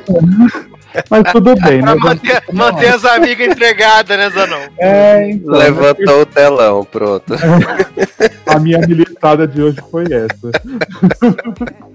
Mas assim, eu acho o texto do, do coisa, eu acho bem bom, assim, tem umas partes assim que você fica meio preso no diálogo e tal. Mas eu acho que o filme vai indo, mas aí chega a bicha Zachary Quinto, você fica, caralho, que bicho insuportável, não aguento mais essa gay falando mal das pessoas. E assim, eu tenho vários amigos gays assim, e a gente não fica se odiando. E pra mim não é um, um relato de que, ah, os gays amigos se odeiam e blá blá blá, que não sei o quê. Porque ninguém fica se humilhando assim. Outra, no começo do filme, a- o Sheldon tá lá fazendo todo o aniversário, não sei o que, preparado. Você acha que ele é uma pessoa, chega no aniversário e dá um surto. E no final, né, ele chega na moral sozinho, né? Porque ele foi humilhado e fala, ai, por que nos odiamos, não sei o quê. Aí ele falou assim, não acredito que eu fiz isso, eu nem percebi. É, ai, gente, não. Ele assim, ele ninguém. Só a, a bicha Zachary Quinto que deu um, um esbrega nele, aí, aí falou, nossa, gente, entendi tudo, né?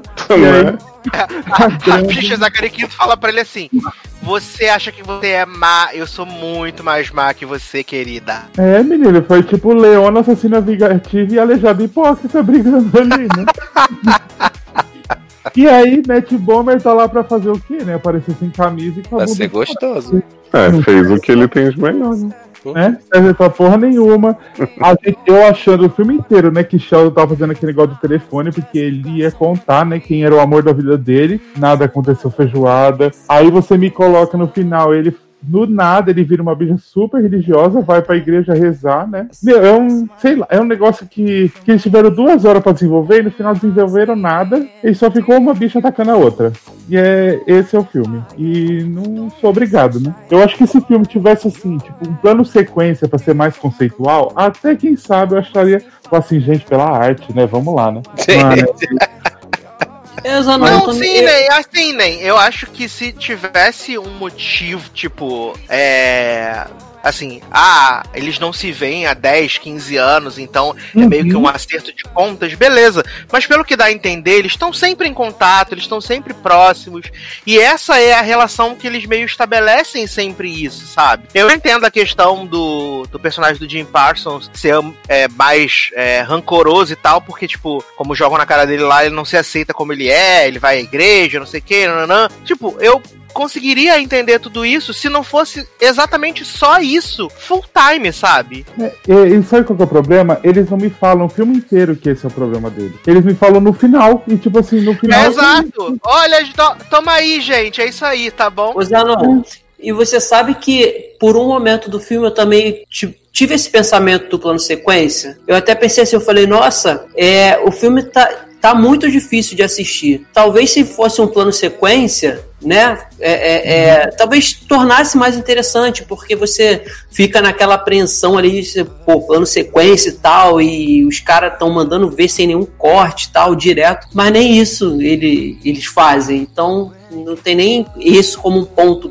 positivo também, É. assim. E eu acho que. Ah, não, não sei lá o que mais falar, gente. Não aguenta aquele, aquele homem fica enchendo o saco. E aí as outras ficam lá. Ai, é isso, gente. Pode falar o próximo que vai falar bem, que já não aguento mais falar. É, não, o- é, é, é, eu, eu Cansou, fiquei gente, assim, a eu, pessoa. eu, eu concordo com, com o Leózio, com, com os meninos falaram, tipo, tem alguns diálogos que são bem legais, sabe? Que, tipo, traz uma reflexão, mas eu acho que quando você acaba pegando o conjunto todo, ele não se sustenta, sabe? E aí fica, fica, sei lá, não sei se fútil é a palavra exata pra falar, mas fica estranho, sabe? Mas vamos chamar o cara de defesa Taylor Rocha com a palavra. Mas, menino, antes do Taylor falar bem, só falar uma coisa.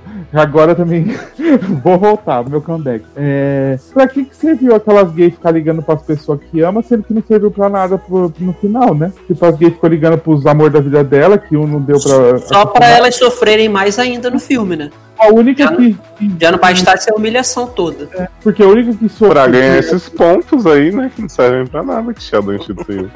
É, que, é, do nada ele me tira essa brincadeira. Eu falei, gente, de onde esse homem tirou esse E negócio? que o hétero liga se acabando de chorar e ele, eu sabia, o fulano, não sei o que. Ah, oi, mulher. Nossa. E o hétero ninguém sabe se é ou não é, né? Ficou isso. É, Coitado, o hétero lá vem desmaia toda no- vez que alguém tá se pegando. Vem aí no 2. Ai, Sim. Pode falar bem do seu filme. Na peça você vai saber o final dele É. se você assistir. Não, assim, é. Primeiro, eu não senti cansaço assisti- é, vendo o filme. Eu não sei se eu tava numa vibe muito boa, assim, que assim, acho que eu fui o último a assistir aqui do grupo, e aí vocês falaram. eu. E aí vocês falaram do filme que era cansativo e tal. E eu não sei, fui assistir sábado de manhã aqui, assisti duas horas. Foi de boa, assim, não sofri assistindo o filme. É, eu acho que ele tem seus pontos negativos, sim. Vocês já falaram isso. Eu acho que assim, essa questão que ele traz da, das gays ficarem fazendo shade uma com a outra e tal, não sei o que. Eu acho que eles exageram muito isso. E aí vem essa questão que vocês falaram. É, como é que esse grupo é um grupo de amigos, sendo que eles se tratam tão mal assim? Porque, como o Zanon falou, ah, eu tenho amigos gays também, a gente se gonga às vezes, a gente tira brincadeira às vezes uma com a- um com o outro e tal, mas eu acho que esse filme ficou muito exagerado nesse ponto, e aí não torna crível o fato do grupo ser tão amigo assim a ponto de fazer festa de aniversário pro outro, né? Ainda mais pro outro sendo Zachary Quinto, né? Com o, o personagem dele. Agora, assim, eu não sei, eu consegui ver muito. é, primeiro, essa questão que falaram de ah, porque você não viu o filme lá, você não sabe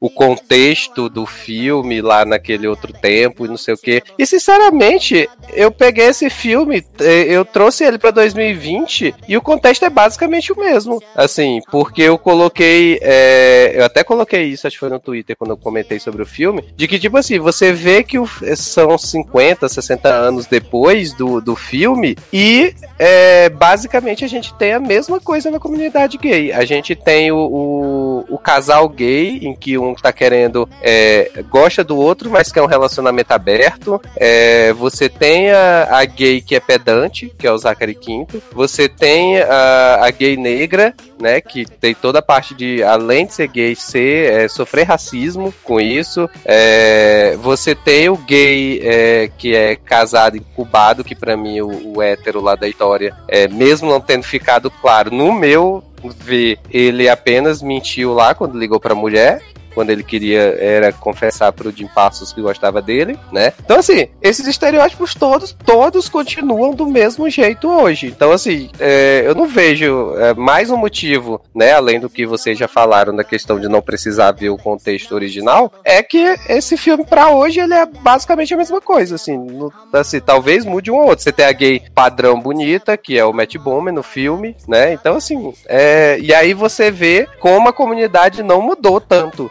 né, daquele tempo pra cá, porque continua se estereotipando as coisas e a gente continua com, com essas mesmas visões. E assim, eu acho que as discussões do filme, é, o jeito que é mostrado, pra mim me pegou, sabe? Eu consegui é, gostar do texto e gostar das discussões que, que são feitas. É, não me incomodou a questão de ser um cenário só e tal, é, de estar tá acompanhando lá eles fechados no, no, no, mesmo ambiente, né? Eu acho que assim, eu acho que a primeira hora do filme ela é muito boa, porque assim, por mais que eles estejam é, fazendo piada um com o outro e tal, não sei o que, é uma coisa que ainda dá para levar. Eu acho que, que você ainda consegue levar o filme. E eu acho que a segunda hora do filme ela peca pelo excesso. Eu acho que quando chega o personagem do Zachary Quinto. Tudo que é demais, né? Né? é em excesso. E aí, assim, quando ele chega, o clima pesa, virou uma outra coisa. É... Ah, mas ele é tão divertido. Porra, super, né?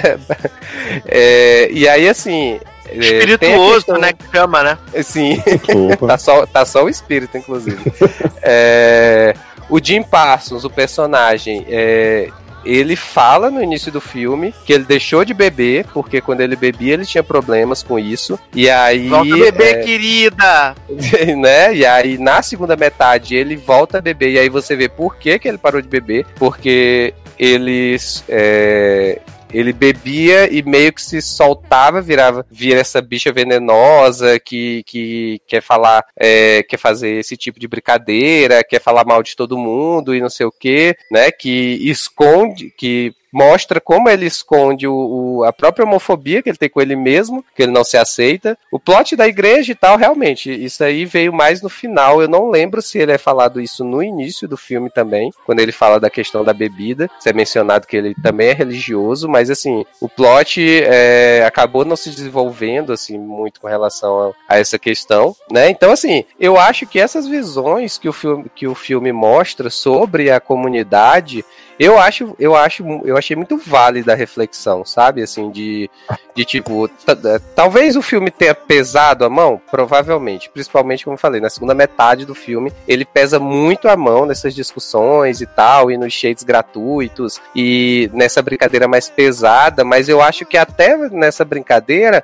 a gente conseguiu ver a história de alguns que provavelmente a gente não veria se o filme não tivesse isso, né? Então, o, o, o gay lá negro negro, latino, né? É, que, como a gente falou, né? Eles quase não têm pouca interação, pouca participação assim, mas é, eu achei interessante que pelo menos a brincadeira serviu para trazer é, esse plano de fundo deles, né, que é essa história deles, que a gente não conheceria se não tivesse tido, né? E aí a gente tem a questão da guerra feminada, né, que acaba sendo o alvo lá de porrada do hétero, no final das contas, né, que a gente sabe, que é mais um estereótipo que continua acontecendo na comunidade gay, né, que a feminada acaba sofrendo mais e tudo. Então, assim, eu achei bem interessante a reflexão. Não acho o filme perfeito, não acho a melhor coisa, não acho que você tenha que ver o filme de 1900 uhum. carne assada para poder entender esse e ver o contexto da época, né? Eu não acho isso, mas eu acho que as reflexões que o filme traz são muito boas, são muito válidas para os tempos atuais. O Taylor, e hum. assim, eu, eu acho é, que a gente. A pessoa que faz qualquer obra sabe? Seja é, audiovisual, seja literária, seja teatral, no caso, né? Eu acho que, assim, a gente sempre tem que pensar que não é, vai ser 100% do público que vai consumir que já, principalmente se for baseado em algo que já teve é, alguns anos atrás, em- baseado numa peça, baseado num livro, não é 100% do público que vai para esse assistir essa obra atual que já teve contato com ela, com a outra obra que a, né, que fez com que essa nova surgisse, ou Não, que- não é nem 50%, dependendo da é, obra. né? ou então pessoas que realmente vão se interessar antes e procurar antes, ou depois que assistiu, se interessar para saber mais. Não, a gente tem que sempre pensar que a maioria das pessoas que vão assistir são aquelas pessoas que estão ali com o dedo passando na Netflix, ah, o que, que eu vou ver? Ah, tem isso aqui de estreia, vai e bota para ver. Então ela tem que sair satisfeita por si só daquela, do que Sim. ela viu ali, do que ela consumiu na hora, sabe? É, ainda é claro que se você for procurar mais informações depois, ou se você veio já com um, um tanto de informação, melhor, porque quem sai ganhando é você, que, que, né, que teve o conteúdo a mais. Mas se você não quiser fazer isso, que é o seu direito, a obra por si só ela tem que te proporcionar esse entendimento, não vir com essa desculpa de ah, você não entendeu porque você não assistiu a, a peça de 1960 ou porque você não leu o livro, entendeu? Então eu acho que isso hoje é uma justificativa falha, sabe? Ainda assim. Então, e, e que parece que quer anular a voz das pessoas que é, não querem e não tem é, obrigação de, de querer saber mais antes ou depois do que assistiu. Então, acho que esse pensamento, assim, eu acho que precisa mudar um pouquinho, sabe? E também da questão de, ah, você não pode falar porque você não estudou. É, previamente sobre isso que você está vendo. Eu acho que isso precisa mudar um pouquinho, mas também é só minha opinião. É, o Taylor falando, eu fui pensando um pouco mais sobre por que, que eu realmente não gostei, o que foi o principal. E eu percebi que é o seguinte. Eu gosto da premissa muito, assim, tipo, do grupo que se ama, né? A gente tem que acreditar, pelo menos, por mais que não tenha mostrado isso. Isso que o Jim Parsons ama aquelas pessoas que ele ficou muito arrependido do que ele fez, né? Pra aquela cena da- do choro dele no final. Amo, Eu, eu assim. realmente consumo essas histórias, escrevo essas histórias, assim, sabe? De amigos que às vezes fazem muito mal uns pros outros, mas que tem as, as qualidades ali da relação. E, tipo, esse filme não me passou esse lado positivo, entendeu? Tipo, eu, eu adoraria ver o Jim Parsons chegar naquele ponto, por mais que ele seja péssimo ator, se tivesse alguma coisa na atuação dele antes que mostrasse que ele não tava só trolando todo mundo, que ele tinha, tipo, que ele se importava, mas que ele não conseguia, tipo, quero parar, mas não consigo, né? Tipo, se, se comportar daquele jeito. E aí o Zachary Quinto, pra mim, é a mesma coisa. É um personagem que ele chega blazer, é, você fica assim, por que, que eu não ofereço essa pessoa? Porque ele, ele não, nem é que ele odeia todo mundo, né? Ele só não se importa com ninguém e no final ele dá uma lacrada em cima de um Parsons e tal. E como eu falei, realmente, acho que os outros personagens têm coisas muito boas. O Tuck Watkins, quando começa a falar do, do cara que ele conheceu, o cara negro falando também. Tipo, tem, tem coisinhas ali que eu acho que se aproveita muito, mas, tipo, o filme fica todo centrado nessa toxicidade única, assim, do Jim Parsons, porque não tem o outro lado, sabe? Não tem. Pô, eu acho que eu percebi nesse momento aqui que esse cara é carinhoso, que esse cara é, tá, tá preso num, num círculo, mas que ele se importa, sabe? Então, tipo, o que realmente me agrediu no filme é que eu queria ter gostado, eu queria ter chegado nesse, nesse momento catártico, né? Usando palavras aí da crítica, do personagem, mas eu não consegui comprar e eu não consegui sentir a simpatia por ninguém justamente porque era o excesso só do, do lado mal, assim. E eu entendo a crítica, eu realmente acho, concordo com o Taylor, que hoje as- é, né, muitos gays se comportam dessa forma e, e se agridem sem às vezes nem saber por quê. Mas eles também têm outras qualidades e, né, e outras interações positivas no meio disso que o filme eu acho não foi muito feliz em mostrar. E que talvez realmente na época, né, disseram que o texto é idêntico dos anos 70 e da peça de 68. Talvez na época fizesse muito sentido você ver só essa agressão, só esse negócio, porque, enfim, a, a sociedade era bem diferente, né? Por mais que a gente tenha um retrocesso gigante agora, acho que a gente evoluiu muito,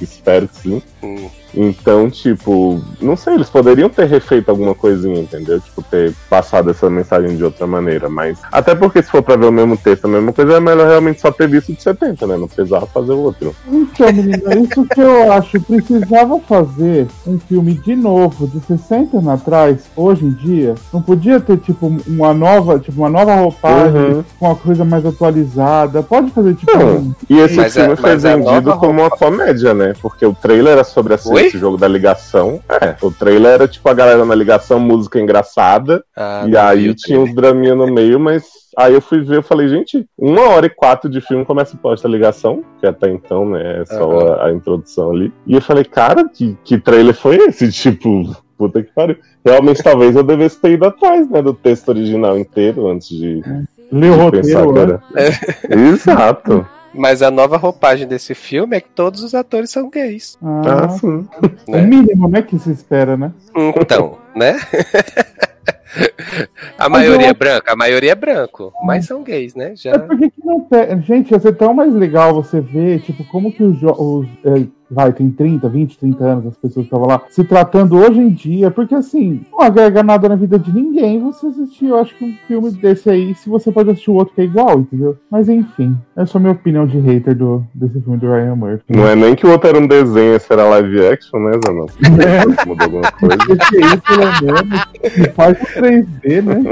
Frozen, né? Mas não faz, né? Eu amo. Hum. Tem E aí eu expressão, fico né, Zanon? pensando que você tem um monte de ator realmente muito bom. Eu acho que a maioria desse elenco. E você coloca como principais o Jim Parsons e Zachary Quinto fazendo o Zé Bonitinho. Eu penso a humilhação que esses outros atores sentiram, sabe? Não, e Não todos é, eles são melhores que o Zachary Quinto. O Zachary Quinto tá horrível nesse filme. Sim. Horrível. Não, e o Zachary Zachary Quinto eu nem acho. Eu nem acho um mau ator, acho que ele tem alguns papéis que ele funciona. Mas pra esse aí, ele ficou só fazendo o carão da bicha má e era isso. Eu Eternamente. achei, eu achei o, o Jim Parsons o mesmo personagem de Hollywood. A diferença é que em Hollywood ele usava terno e gravata e, é, assim, perto das outras pessoas ele tinha que fingir como se fosse hétero, entendeu? Mas eu achei a mesma coisa, porque quando ele tá lá em Hollywood, é, em quatro paredes com, com os caras lá que ele fica, como é que se diz, é... Não é subornando, fica ali dizendo que ah, você vai fazer o que eu mando. Isso aí. Ele faz, a, ele faz a mesma coisa que, o, que, o, que ele faz nesse filme, sabe? Em questão assim de, de ser mais histérico, mais energético, mais 220. Eu via, não vi mudança nenhuma nos personagens. Mas o pior que, que, assim, ele é basicamente isso. Tipo, ele passou não sei quantos anos lá de The Big Bang fazendo Sheldon, né? E aí, naquele período, as poucas coisas que ele fez fora a série, ele ainda era o Sheldon. Agora, ele é apenas a bicha má, né? Então, assim, todas agora as produções que tem, ele faz a bicha má, que é o má Sheldon. Isso é exatamente, que é o Sheldon versão bicha má, basicamente. Porque, gente, ele empolgado com o game, tantos pontos, você que ah, agora fulano vai pontuar. É, pra mim era o Sheldon na sala do apartamento de Big Bang, assim, fazendo alguma Faltou só o. Bazinga, né? Uhum, Bazinga. buzinga. Mas, deixando as bichas má de lado, vamos falar agora Ah. de conteúdo nacional da Netflix, né? Finalmente falar coisa aí. boa.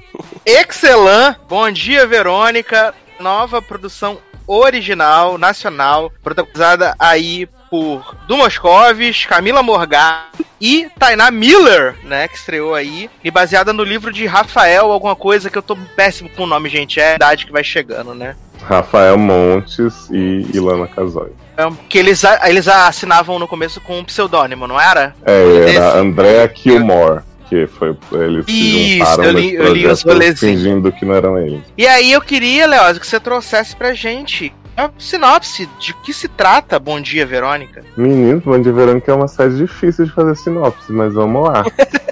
É, porque são muitas histórias, mas vamos. Verônica é essa escrivã de polícia, né? Que tem um padrinho, um tio, né? Uma pessoa de muita consideração da família, que é o Carvana, que é um dos delegados da, do local. E ela tá envolvida na investigação de um serial killer, ou serial rapist, né? Na verdade. Que é um cara que tortura mulheres, deixa elas com a boca toda machucada, não sei o quê. Tipo, né? Tá rolando toda uma coisa desse cara perseguindo as mulheres com disfarces diferentes e tal. E aí a Verônica tá pra ajudar uma dessas mulheres no meio de uma loucurinha assim na delegacia e ela se mata na frente dela. E aí a partir daí ela fica tipo loucaça, né, querendo investigar mais apesar de não ser o papel dela, porque Carvana toda hora fica dizendo, põe assim no seu lugar, mas ela fica tipo tentando Escrivã. ajudar essas Exato. E ela fica tentando ajudar essas mulheres e ao mesmo tempo ela recebe a ligação da Janete, que é a Camila Morgado, que é uma mulher, quando a gente a conhece, né, que acabou de viver um trauma de um aborto, e aí ela tem esse personagem que é o Brandão, né? Que é o marido dela, que a princípio tá super amoroso, tipo, ah, você é a mulher da minha vida, isso não tem problema, a gente vai ter nossa. Você vai me dar um filho uma hora, né? Como se fosse uma coisa assim, tipo, que ela fosse escolher. E, e realmente muito amoroso, assim, mas no decorrer do episódio você vai vendo que alguma coisa está estranha, né? Isso aí, já diria a arte de Orphan Black, porque Algo que essa está mulher vai- errado, né? é, ela vai servir o jantar pra ele, aí ele fala assim: Na vida, Janete, você tem que fazer as coisas direito. Vai servir o jantar, serve direito. Vai cagar tudo, caga direito. Começa a se jogar o molho na roupa, assim, é um terror. Aí nessa hora até comentei com a Amanda, né? Que eu falei assim: Gente, que evolução desse personagem, né? Que uma hora tava todo sem a mulher da minha vida, agora tá tacando molho pra cima. Mas já no fim do primeiro episódio a gente descobre que o buraco é bem mais embaixo, porque ele fica chamando Janete sempre de passarinha, né? E aí fala: Passarinha, troca a roupa aí que a gente vai ter que ir ali. E aí Janete não quer ir, fala, pelo amor de Deus, me deixa aqui, né? Você vê que ela acabou de passar por esse momento traumático e tá muito relutante aí atrás disso. E aí Janete tem que ir na rodoviária, falar com mulheres que estão chegando do Maranhão, pra falar, ah, preciso de uma pessoa pra trabalhar na minha casa e tal. Eu sabia que era um bom lugar. E aí geralmente ela encontra pessoas que estão muito animadas pra trabalhar na cidade grande e tal, né? E aí, quando essas mulheres saem com Janete, pegam uma caroninha ali com o Brandão, Brandão eletrocuta elas, taca no porta-malas, e aí a partir daí é um show de horrores que a gente vai acompanhar, assim, que, cara, que série, sério, assim, eu fiquei muito impressionado com o que conseguiram fazer. Uma série que choca muito, assim, mas ela não parece em nenhum momento feita só pra chocar, sabe? Tipo, tudo tá inserido Sim. no contexto, nenhuma cena é gore, sabe? Tipo, são É, cenas eu fortes. achei, nem. Conforme eu via vocês comentando, até vocês terem, terem do livro e tal, eu achei que ia ser uma coisa mais explícita, assim. E fica, Uhum. fica bem no subtexto, e Uhum. dentro do subtexto ele consegue criar atenção, sabe? Eu, Sim, eu sim. acho, eu, eu só vou complementar o que vocês falarem, que vocês, vocês já estão aí preparados pro inverno coberto de razão. Mas eu só queria destacar Camila Morgado. Assim, a gente já sabe que ela é uma puta atriz, mas nessa série, a bicha dá um banho assim, sabe? Como dizem por aí, a bicha lava a égua. Porque, meu Deus do céu, que perfeição em atuação que é a da Camila Ela tá Morgado, sabe? O do Moscovis também tá muito bom. Eu acho a Ta- a Tainá Miller a mais fraquinha dos, dos protagonistas, assim. Mas a, a, a, a Camila Morgado, meu amigo, olha, eu temia pela passarinha toda vez que aquele homem vinha assoviando pra cima dessa mulher, gente. Assim, e a gente já viu tanto o papel da Camila Morgado, cara, que, que te surpreende, porque ela é uma realmente uma boa atriz, uma ótima atriz. E aí você meio que já espera alguma coisa parecida com algum personagem que ela já fez, e ela vem e ela te entrega uma coisa completamente diferente, sabe? Assim, é estupenda na atuação. Ela, o, o Eduardo Moscovis também. Concordo com o Eduardo, que a Tainá Miller. É, é, eu não sei, cara, assim, eu não lembro de ter visto alguma outra coisa com ela. De verdade, não lembro. Mas me pareceu que ela, tal, não sei se é, vocês podem me confirmar depois, ela é como se fosse a mais novata ali do, desse pessoal né, em questão de atuação, de grandes produções. E aí talvez ficou, isso ficou um pouquinho visível. Mas ela também, assim, ela não, não é nada que incomode, sabe? Agora, eu, como o Leoz falou, também achei uma série excelente, cara. É, principalmente porque é bom você, você ver um, um, um, um trabalho bem feito, nacional, uma produção nacional bem feita, assim, é, é, principalmente nesse gênero que é difícil, assim, você, você vê uma coisa que realmente é, possa se encaixar com a realidade, porque essa série se encaixa totalmente com a realidade, cara. Serial killer eh, tá aí, a gente no Brasil já, nós já tivemos vários casos de, de serial, serial killers, sabe? E, e essa questão da, da, da mulher que, que apanha ou que sofre, a questão do Boa Noite Cinderela, que, que é abordado também, sabe?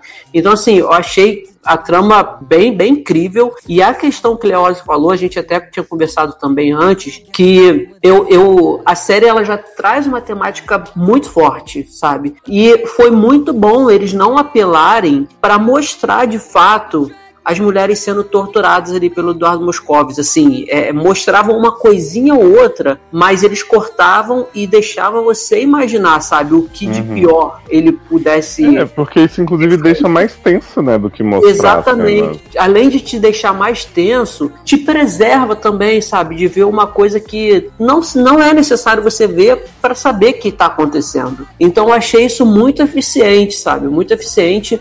É, é, é, assim, até para cuidar da, do, telespecta do espectador, da pessoa que está assistindo aquilo ali. Que já está no seu subconsciente que ele está fazendo as piores coisas com a mulher. Então, assim, foi, foi. Eu me surpreendi demais também. Eu comecei a assistir, eu vi o primeiro, já emendei o segundo. Aí tive que dar uma parada, mas aí depois foi direto também, sabe? Porque é, você, você fica muito aflito com tudo que acontece, sabe? Tanto com a protagonista, é, tanto com, principalmente com a, com a, a vida da Camila Morgado, sabe? Você se sente preso também junto com ela ali a todo momento. A, ele chama ela de passarinha, e cara, é uma alusão muito grande o que essa mulher passa em casa. Ela vive presa numa gaiola dentro daquela casa ali, sabe? Ela não tem liberdade e tudo. Então, assim, é, é bem tenso. Cara, e tem é uma cena destruído. dela que nem é das mais fortes do do que tem do casal, assim, mas que ela tá vendo TV e ela tá meio relaxada, assim, sabe? Tipo, deitada no sofá. Sim, e aí na hora sim. que ele chega, ela se endireita só toda. ver Assim. Marie Kondo, hein? Sim, é. Sim, ela, ela se endireita e a expressão facial dela, do corporal toda, muda completamente. Sim. Uhum. Sim, bichinha, gente. É, eu acho que, vocês vocês falaram em relação a Tainá, eu acho que, no geral, o núcleo da delegacia é um pouco estranho pra mim. Como um É todo, meio assim, sabe? canastrão, né? Exato, na série da HBO policial. Porque, tipo é, assim. É, é, é, é, é, é, é, é, é isso mesmo. eu acho o Antônio Grassi, é o nome dele, gente. Eu não tenho certeza. Carvana, né? Carvana. Isso, eu acho ele um ótimo ator. Só que esse personagem, ele não. Tipo, eu não consegui comprar ele muito, assim. E aí eu acho que tudo que acontece com a Verônica na delegacia, né, tirando as interações icônicas com o delegado Anitta, essa grande vilã, eu não compro tanto. Mas, por exemplo, a parte da Verônica com a família eu acho que a Tainá tá ótima, assim. Tipo, Sim, verdade. diz muito. Mas Ah, eu acho que tá a Verônica delegacia- com o homem do casal fundador também funciona bem também. Sim. Sim, sim. É que eu acho que, não sei, quando tentam, por exemplo, né, a cena final da temporada, não quero spoiler ninguém, ela faz uma cara de vingadora, eu acho too much, assim, sabe? Eu entendo a intenção, mas eu não consegui comprar. E eu acho que é esse tom que a delegacia tem, assim, sabe? De tipo, tentar fazer essa série meio cool, mas que acaba ficando canastra. Então, tipo, eu gosto muito mais do, do casal, né? Da Camila Morgado do Moscoso por isso, porque é uma coisa mais dia a dia e muito importante da mensagem que eles estão passando e da vida pessoal da Verônica, o mistério dela, da família, que, né, disseram que o pai matou a mãe, não sei o quê. E aí, quando tá na delegacia em si, porque assim, a gente já, já tá na cara pra gente que a delegacia é todo mundo corrupto e só ela tá tentando fazer alguma coisa. Então, meio que a descoberta dela durante a temporada vai perdendo uma forcinha. É, é, É. Eu queria até perguntar pra vocês que são mais literários aí, se porque tipo a gente viu que vai ter uma continuação, né? Tecnicamente vai ter uma segunda temporada, se não for de renovada. É, e existe material escrito que continua essa história ou tipo essa primeira Então. temporada é metade do livro? É, eu vou até recomendar, Sá, se você me permite aqui, o podcast À vontade. que o pessoal participou, o Rafael e a Ilana, que é o Que Crime Foi Esse, da Ana Lívia lá do Quarta Parede. Foi uma entrevista muito legal. Que eles contam que, assim, o Bom Dia Verônica foi publicado em 2016, que foi justamente quando né, ninguém sabia quem eram os autores, surgiu o André Kilmore. E aí, recentemente, assim, se eu não me engano, foi ano passado, que os dois vieram a público dizendo que foram eles. E eles teriam a continuação planejada para esse ano, que é o Boa Tarde Verônica, e vai ter o Boa Noite. E aí o, o Rafael até falou que eles adiantaram algumas coisas já dessas continuações que eles querem puxar na série. Então penso que né, já tem esse plano e eles já devem estar bem adiantados no segundo livro para caso a Netflix queira, né? Que eu espero muito que queira, eles já tenham material para seguir. Ah, entendi. Aprende aí, Jorge Martin, como é que faz, né? Sabe, sabe, é, sabe o que, que eu, eu fiquei agoniado, assim? E eu, eu gostei dessa sensação que a série me passou. Porque tem um momento ali, não sei se é no quinto, são oito episódios, não sei se é no sexto ou se é no sétimo, que o, o, o delegado o Carvana, ele fala assim, eu acho que é ele que fala, ah, é, não tem jeito, é ele mesmo que fala, não tem jeito, tá todo mundo envolvido, tem político, tem juiz, tem é, é delegado, é todo mundo. Nessa hora, sabe quando cai aquele, aquela ficha de que você vive isso, de que tipo o país que você mora, todo mundo é corrupto, quem tá no poder tá é, é corrupto, é aprovado e não acontece nada. E aí você fala assim, cara, o que que essa mulher vai fazer agora? Porque é muita força grande para ela lutar, ela como uma simples escrivã lutar contra isso. Então a esperança começa a perder isso antes da finale. Você fala, cara, não tem esperança para essa mulher. E aí, lá na finale, quando, quando acontece a situação que ela forja lá, eu, acredit, eu acreditei, cara, que ela tinha tomado aquela atitude. Eu não quero também, não quero dar spoiler aqui, mas assim, vocês que assistiram sabem do que eu tô falando. É quando ela vai gravar o vídeo, depois do vídeo que ela faz. Eu, eu não acreditei, uhum. eu não acreditei naquela atitude. Quer dizer, eu não acreditei, não. Eu, eu acreditei, na verdade, que ela tivesse feito aquilo, porque para mim tava assim, cara, tá tudo perdido realmente o sistema é corrupto, não tem como lutar. Agora, eu não acredito que ela chegou a esse ponto, mas se ela chegou, também dá para entender, porque a vida da mulher, cara, mudou completamente. Ela ia ela não ia ter mais vida, assim, sabe? A família ia ter que viver fugida. Então eu comprei e eu acreditei. Aí depois, né, que revela como foi aquele finalzinho lá, falei, cara, foi uma saída legal, sabe? Eu comprei, comprei demais. Sim, sim. Achei interessante justamente isso, Leandro, que é, se fosse verdade, se não fosse, você acreditaria nos dois lados. Exatamente. Né? A uhum. série conseguiu te levar a esse ponto de você conseguir acreditar nas duas saídas, né? Apesar de que, assim, pelo jeito que, que aconteceu, eu tava não acreditando, né? Que, no, que, uh, no que aconteceu. Mas, Taylor, deixa eu ah. te perguntar uma coisa para vocês todos. É, já vou dar o spoiler, viu, gente? Se você não viu Band Veranca, pule dois minutos.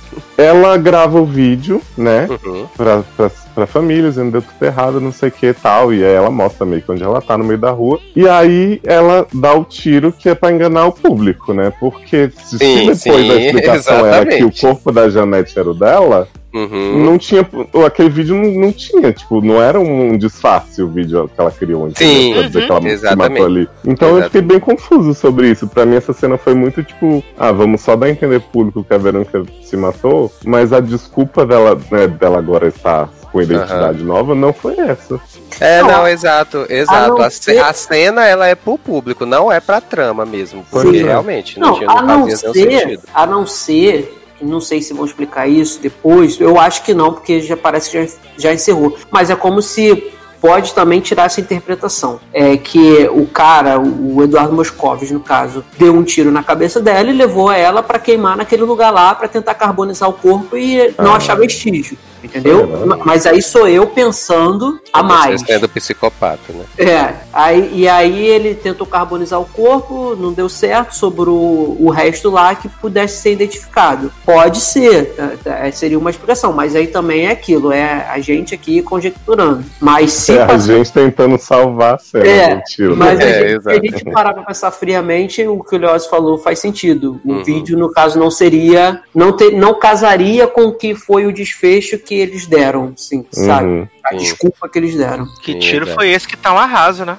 sim. E, e aí, só colocar aqui, porque teve hora que vocês falaram e eu comecei a falar, só que eu descobri que meu fone não estava funcionando, né? Então, é, que é sobre a questão da violência, né? é, que é sobre a questão da violência, que assim, é, no segundo episódio você já tem um, uma cena forte, né? Que eu acho que é o primeiro sequestro da, da é. de, de, da, da, de uma mulher lá na, na estação rodoviária, né? E aí, assim, é, eu fiquei. Quando eu vi a cena, eu digo, puta que pariu, a série vem pra fuder, né? Porque no segundo episódio você mostrar, assim, toda a questão do, do sequestro, e aí depois dele colocando os ganchos e tudo, e pendurando. E a caixa. e a louco. caixa, exato. E a então, caixa assim, fica desesperado. Nossa senhora, então assim, você vê aquela cena no segundo episódio da série, você diz, vem merda, pesada por aí, assim, né? E aí, é, eu até falei outro dia na outra gravação, né?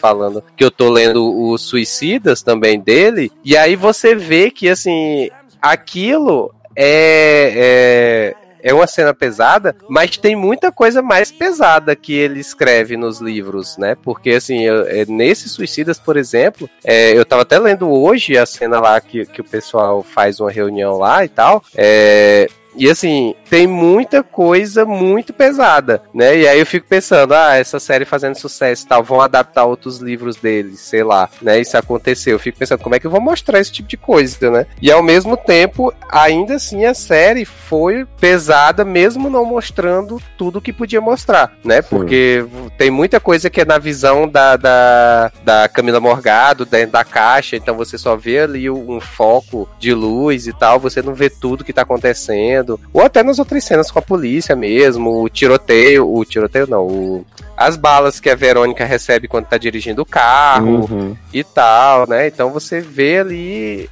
coisas e é aquele negócio, é o terror real, né? Não é terror é, ficcional, não é fantasia, né? É coisa que, que a gente aqui, Brasil, né, corre o risco, né? Uhum. Então é, é É. muito doido isso. eu acho Eu achei aquela coisa... cena do, do atentado muito Tropa de Elite 2, quando Uhum. o pessoal, a pessoal da milícia vai lá pra atirar no, no carro do Wagner Moura. Achei É, muito inspirado, hein? Sim. Agora, agora detalhe, né? Que é a, a delegada indo de batom e tudo pra fazer o atentado, né? Com a, Gente. com a máscara lá toda cortada lá, identificando totalmente ela, né? Achei um Amo pouco, quando ela é um atropelada. Mas é pra fazer um marcada. atentado, tem que ter.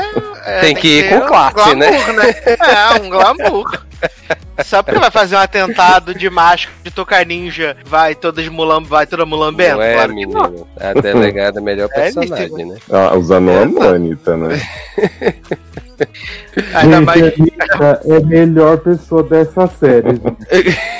um spin-off dela. Melhor cena da- dessa série é quando a, a Anitta e a, a Verônica se cumprimentam, que é a escola 3%. Uma fala delegada, a outra escrivã. Pô, é Escola maravilhoso. 3% não, escola Fazenda 6, né? Não. Bom dia, gatinha Miss Bumbum. Bom dia, dona Furacão da CPI. Pra mim, a minha cena favorita de Anitta é quando ela chega. Olha, ele é só cria, viu? Ó, sua cria, vai lá na sua Não é, cria. 758 vezes eu falo, gente, que atriz, que mulher. Uma coisa que eu acho muito boa pra gente que, que gosta de literatura nacional e tal, e que é muito raro acontecer, né? É que, primeiro, estarem adaptando um livro né, pra série aqui não é tão comum. E que, como o Rafael Montes é roteirista também, ele tá. Ele é chefe da sala de roteiro. Então, assim, a Ilana escreveu um episódio, né? Fez junto com ele o processo e tal, mas ele tava ali, tipo, comandando a sala de, de escritores. Então, isso pra mim é muito interessante, até pra ir ler Bom Dia Verônica agora, porque eu não li, porque ele conta lá no podcast também sobre, tipo, ele teve que introduzir a Anitta na história, ele teve que introduzir a irmã da Janete, a Janice, pra poder mostrar um pouco mais da história dela, porque, né, no livro é o pensamento dela, é o capítulo dela. Então, assim, eu acho isso muito rico de você pensar, porra, quantas adaptações você vê que o autor não tá nem envolvido, né? Tipo, George R. R. Martin tá aí vendo agora a primeira temporada de Ghost, né? Falando as coisas.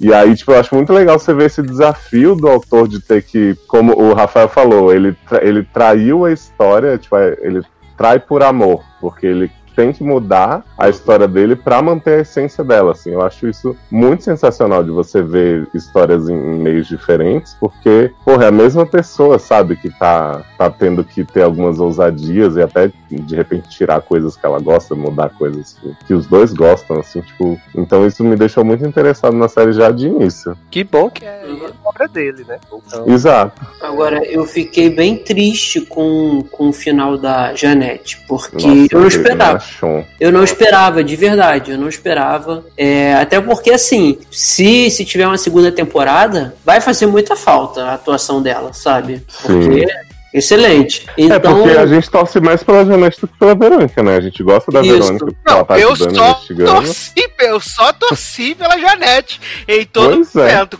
Quando, inclusive, o do Moscovis dá aquela garfada naquela macarronada, Hum, e ele eu começa a torcer, eu falei, é agora, puta É agora. pariu! Essa mulher, vai, essa mulher vai dançar em cima do cadáver desse homem. E aí, quando ela, ele fala assim, ah, engasguei aqui, né? E aí, depois que tu vê que ela vai botar o veneno só lá no, no, no Uhum. e aí já, já jogou pra sorte, bichinha. Ô, mulher, você nem sabia se esse homem ia beber isso, né? A gente só tem a morte da tadinha, velha. e pá. cara, assim, Mas- eu fiquei, É, arriscou, muito- arriscou, arriscou errado, né? Eu fiquei muito É. impactado com, com, com a morte dela, porque de verdade eu não esperava. E eu queria muito Camila Morgado continuando nesse elenco aí para Sim. possíveis novas temporadas. Não, você É. sabe que eu achei que ela podia não morrer. Porque assim, a cena é uma das mais fortes ever, assim, dele botando fogo É. dentro da caixa. Uhum. Mas como o, o último episódio começa meio fora de ordem, eu pensei assim, ah, de repente ele, ele apagou ali a tempo e ela tá de boa. Mas ao mesmo tempo eu pensei assim, eu não. Por mais que eu estivesse torcendo pra ela e tal, eu não acho justo ela sobreviver a essa cena, sabe? Tipo, eu acho que essa cena realmente mostra Sim. a trajetória dela assim, tipo, cara, às vezes você tá tão fundo no negócio que mesmo que tenha gente tentando te ajudar, que você tenha acordado e ido atrás e tal, porque ela várias vezes, né, ela tenta salvar as mulheres, ela desafia ele, mas tipo assim, depois que ela matou a a avó dele envenenada, tipo, eu não acreditava que ele faria outra coisa que não matar ela ali mesmo. Sim, parece que, parece que o, o, o veneno que é, mata a avó, parece que afetou mais ele do que propriamente se fosse com ele, entendeu? Porque a, a figura da avó era tudo pra ele, assim, que dá, dá a entender desde o início, que ele, ele não suporta o pai, e a mãe dele ele odeia porque provavelmente fez, abandonou ele, né? Largou ele. Então, assim, a figura da avó pra ele dava a entender que era a única coisa ali que ele tinha que, que nesse mundo que ele não só em questão de respeito, mas que ele de verdade amava, que ele tinha zelo, carinho, a, a modo dele lá. Então, tanto que isso afeta ele demais que você não espera que ele vai fazer isso com a passarinha dele, né? Que ele também Uhum. ele se segura a série, a série inteira você acha que quando ela diz não, ou quando ela não quer fazer alguma coisa, ou quando ela foge, dá aquelas fugidas e tal, dá a entender o tempo inteiro que fala, agora esse cara vai maltratar ela feio. E assim, ele vai, ele não vai, ele não faz, não faz. Aí chega um momento que ele pega ela de porrada e acaba dá muita porrada na mulher. Só que aí você acha que tipo, isso aí não vai ser o pior, talvez ele Dá uma hora ele vai bondade sua, né? Você deixa a é, mulher ele ver. espanta. Aí mulher assim, aí, tem, aí você, você imagine, tem hora que, sei lá, depois disso ele pode pegar uma faca e cortar uma parte do corpo dela pra fazer ela sofrer, mas ele não vai fazer, ele não faz isso, entendeu? Ele vai, ele então por isso que eu não esperava que, que, que a reação dele fosse essa de, de simplesmente acabar com a vida dela, porque parecia que ele também tinha uma certa ve- veneração por ela, sabe? E mas não, ele se quando ele vê a avó dele morrendo, ele ele fica louco e não tem outro fim pra ela, né, que não seja aquele. É, e, e, e assim, é, sem querer desmerecer a atuação da Camila Morgado, logicamente ela tá maravilhosa nessa série e tal, mas a própria personagem da Janete, ela é muito mais rica do que a, a Verônica, né? Porque assim, a, a Verônica, beleza, ela, era, ela é a heroína, é a justiceira, é a que tenta correr atrás de, das coisas e tudo, né? Mas a, a, a Janete, por outro lado, né? Ela, além de ser a vítima, você vê é, como a Camila consegue botar nela assim, a questão de que ela é vítima, mas ao mesmo tempo ela, ela é, apoia, não porque não é o termo correto a se dizer, mas tipo, ela tem é, atitudes boas com o marido, mesmo vendo tudo que ele faz, né, com, com, com as outras. É, você vê quando ela é obrigada a fazer alguma coisa, quando ela ainda acredita que o marido tem a salvação, né, ela mais lá pro início. Sim. E aí, quando você vê é que ela vai vendo que realmente ele não tem mais, mais como ser, ser recuperado, né? Então, assim, você vai vendo todas essas nuances durante a temporada que ela coloca, né? Então, você vê, assim, a Uhum. personagem acaba fazendo, é, fazendo que a própria Camila tenha muito mais coisas a mostrar do que a própria Sim. Verônica, né? Não, e ela realmente, você conhece muito bem essa personagem, você percebe assim, ela foi isolada da família primeiro, porque ela teve uma briga com a mãe, né, que a irmã Uhum. conta ali. Ela depois foi isolada de todo mundo, ela não tem contato com ninguém, ela não pode atender um telefone, ela fica com a casa cheia de câmera, que a Amanda até brincou, gente, essa, ela não viu essa câmera gigante aí, né, por quê? e aí, tipo, você fica pensando, cara, mas e aí, a Verônica fica ali deixando bilhetinho pra ela na lixeira, né, que eu fiquei apavorado desse homem abrir essa lixeira uma hora também. Nossa senhora. E aí, depois que essa mulher se livrar, entre muitas aspas, porque ele não tinha como se livrar dele, né? A não ser matando mesmo, que é o que acaba. Tipo, ela ia fazer o quê, sabe? Pra onde? Ela, quando ela faz a ligação pra irmã perguntando se ela pode ir lá passar um tempo com ela, a irmã já foi ameaçada pelo cara, que aliás eu achei que Janice tinha morrido, fiquei desesperado também. Nossa. Também E achei. aí, ela não tem mais apoio nenhum. Então você Uhum. pensa, tipo, como que eu vou querer que essa mulher tome uma atitude e faça contexto se ela tá E- nesse contexto? É. E eu chorei, eu, e eu chorei nessa cena quando ela ligou pra irmã, que a irmã Nossa. disse, não, não tenho nada a ver mais, se vira aí, se lasca aí, entre aspas, né? Uhum. Mas assim, ou seja, é, realmente ela não tinha mais pra onde ir, né? Escapando ou não, ela não tinha mais pra onde ir, não tinha mais Pois é, ninguém por ela. com um climão agora também. Então, Foi, mi- foi minuto de silêncio pela morte de Janete. É. Cara, e teve, teve umas questões assim nesse último episódio que eu queria perguntar pra vocês também, que me incomodaram um pouco. Porque, tipo, quando a. peruca dela. Não, tem o resgate do Carvano ali, né? Tem resgate porra nenhuma. O pobrezinho vai pra cova, Nossa, literalmente. essa- Desculpa, né? Esse, essa cena toda é de uma. feita com 3 reais e um, um, um pão com mortadela. É muito mal feito. A Tainá Miller não tem a menor condição de policial nessa cena. Não Sério, mas eu- Ela, ela Mas tá em segurando defesa a dela, de a qualquer Verônica forma, não é, né? Não, sim, É, mas, né? mas, mas, mas eles têm pelo menos um treinamento, né? Sim, sim. Eles têm um treinamento mínimo, porque se ela tem uma arma, se ela tem um distintivo, o, a escolinha 101 é aprender a segurar a arma, né? Sim. Mas E- o que me chamou a atenção mesmo foi quando ela já tá no galpão, que tipo assim, ela acabou de vir de- do lado de fora, você, você vê que tá de dia, o galpão tá super iluminado. Você, você até vê Sim. o corpo da Janete na cadeira, assim, no canto da cena. Aham. E aí, ela, não, não sei o que acontece uma hora que ela bate no, nele, ou já taca fogo nele, enfim, né? E aí, ela sai com uma lamparina. E aí tá muito escuro, assim. Sim. E aí ela vai descobre o, o, o corpo da Janete. Eu falei, uai, gente, mas não, de onde surgiu essa escuridão do nada? Era uma metáfora. Era uma metáfora. Não, porque assim, eu acho super forte mostrar o corpo daquele jeito com a lamparina e tal. Mas assim, então a cena anterior tinha que já tá assim, entendeu? Sim, sim. Mas tudo bem, a gente perdoa. Cara, eu sei que assim, eu gostei muito dos debates que eles levantam, até com, com a questão dos filhos dela, né? Que a filha, tipo, eu acho muito bonito quando ela fala pra filha assim, ah, tô vendo uma menina muito linda, muito não sei o que e tal, você tem que se enxergar, né? Porque ela tem essa coisa da, da relação familiar dela que foi muito ruim, porque foi interrompida, então ela passa uma noção pra filha, né? Diferente do, do que do que ela viveu. E a gente vê que todo macho nessa série realmente, né, corresponde à realidade, porque Nossa Senhora. o filho fica, vou entrar no seu quarto do terror, não sei o que, ah, É, meu, meu é. campeonato de natação, que você não vai. E aí o marido dela às vezes é legal também, às vezes é um esquerdomacho do caralho, pensa, cara, o mundo tá foda mesmo, né? Não tem um homem que se salve.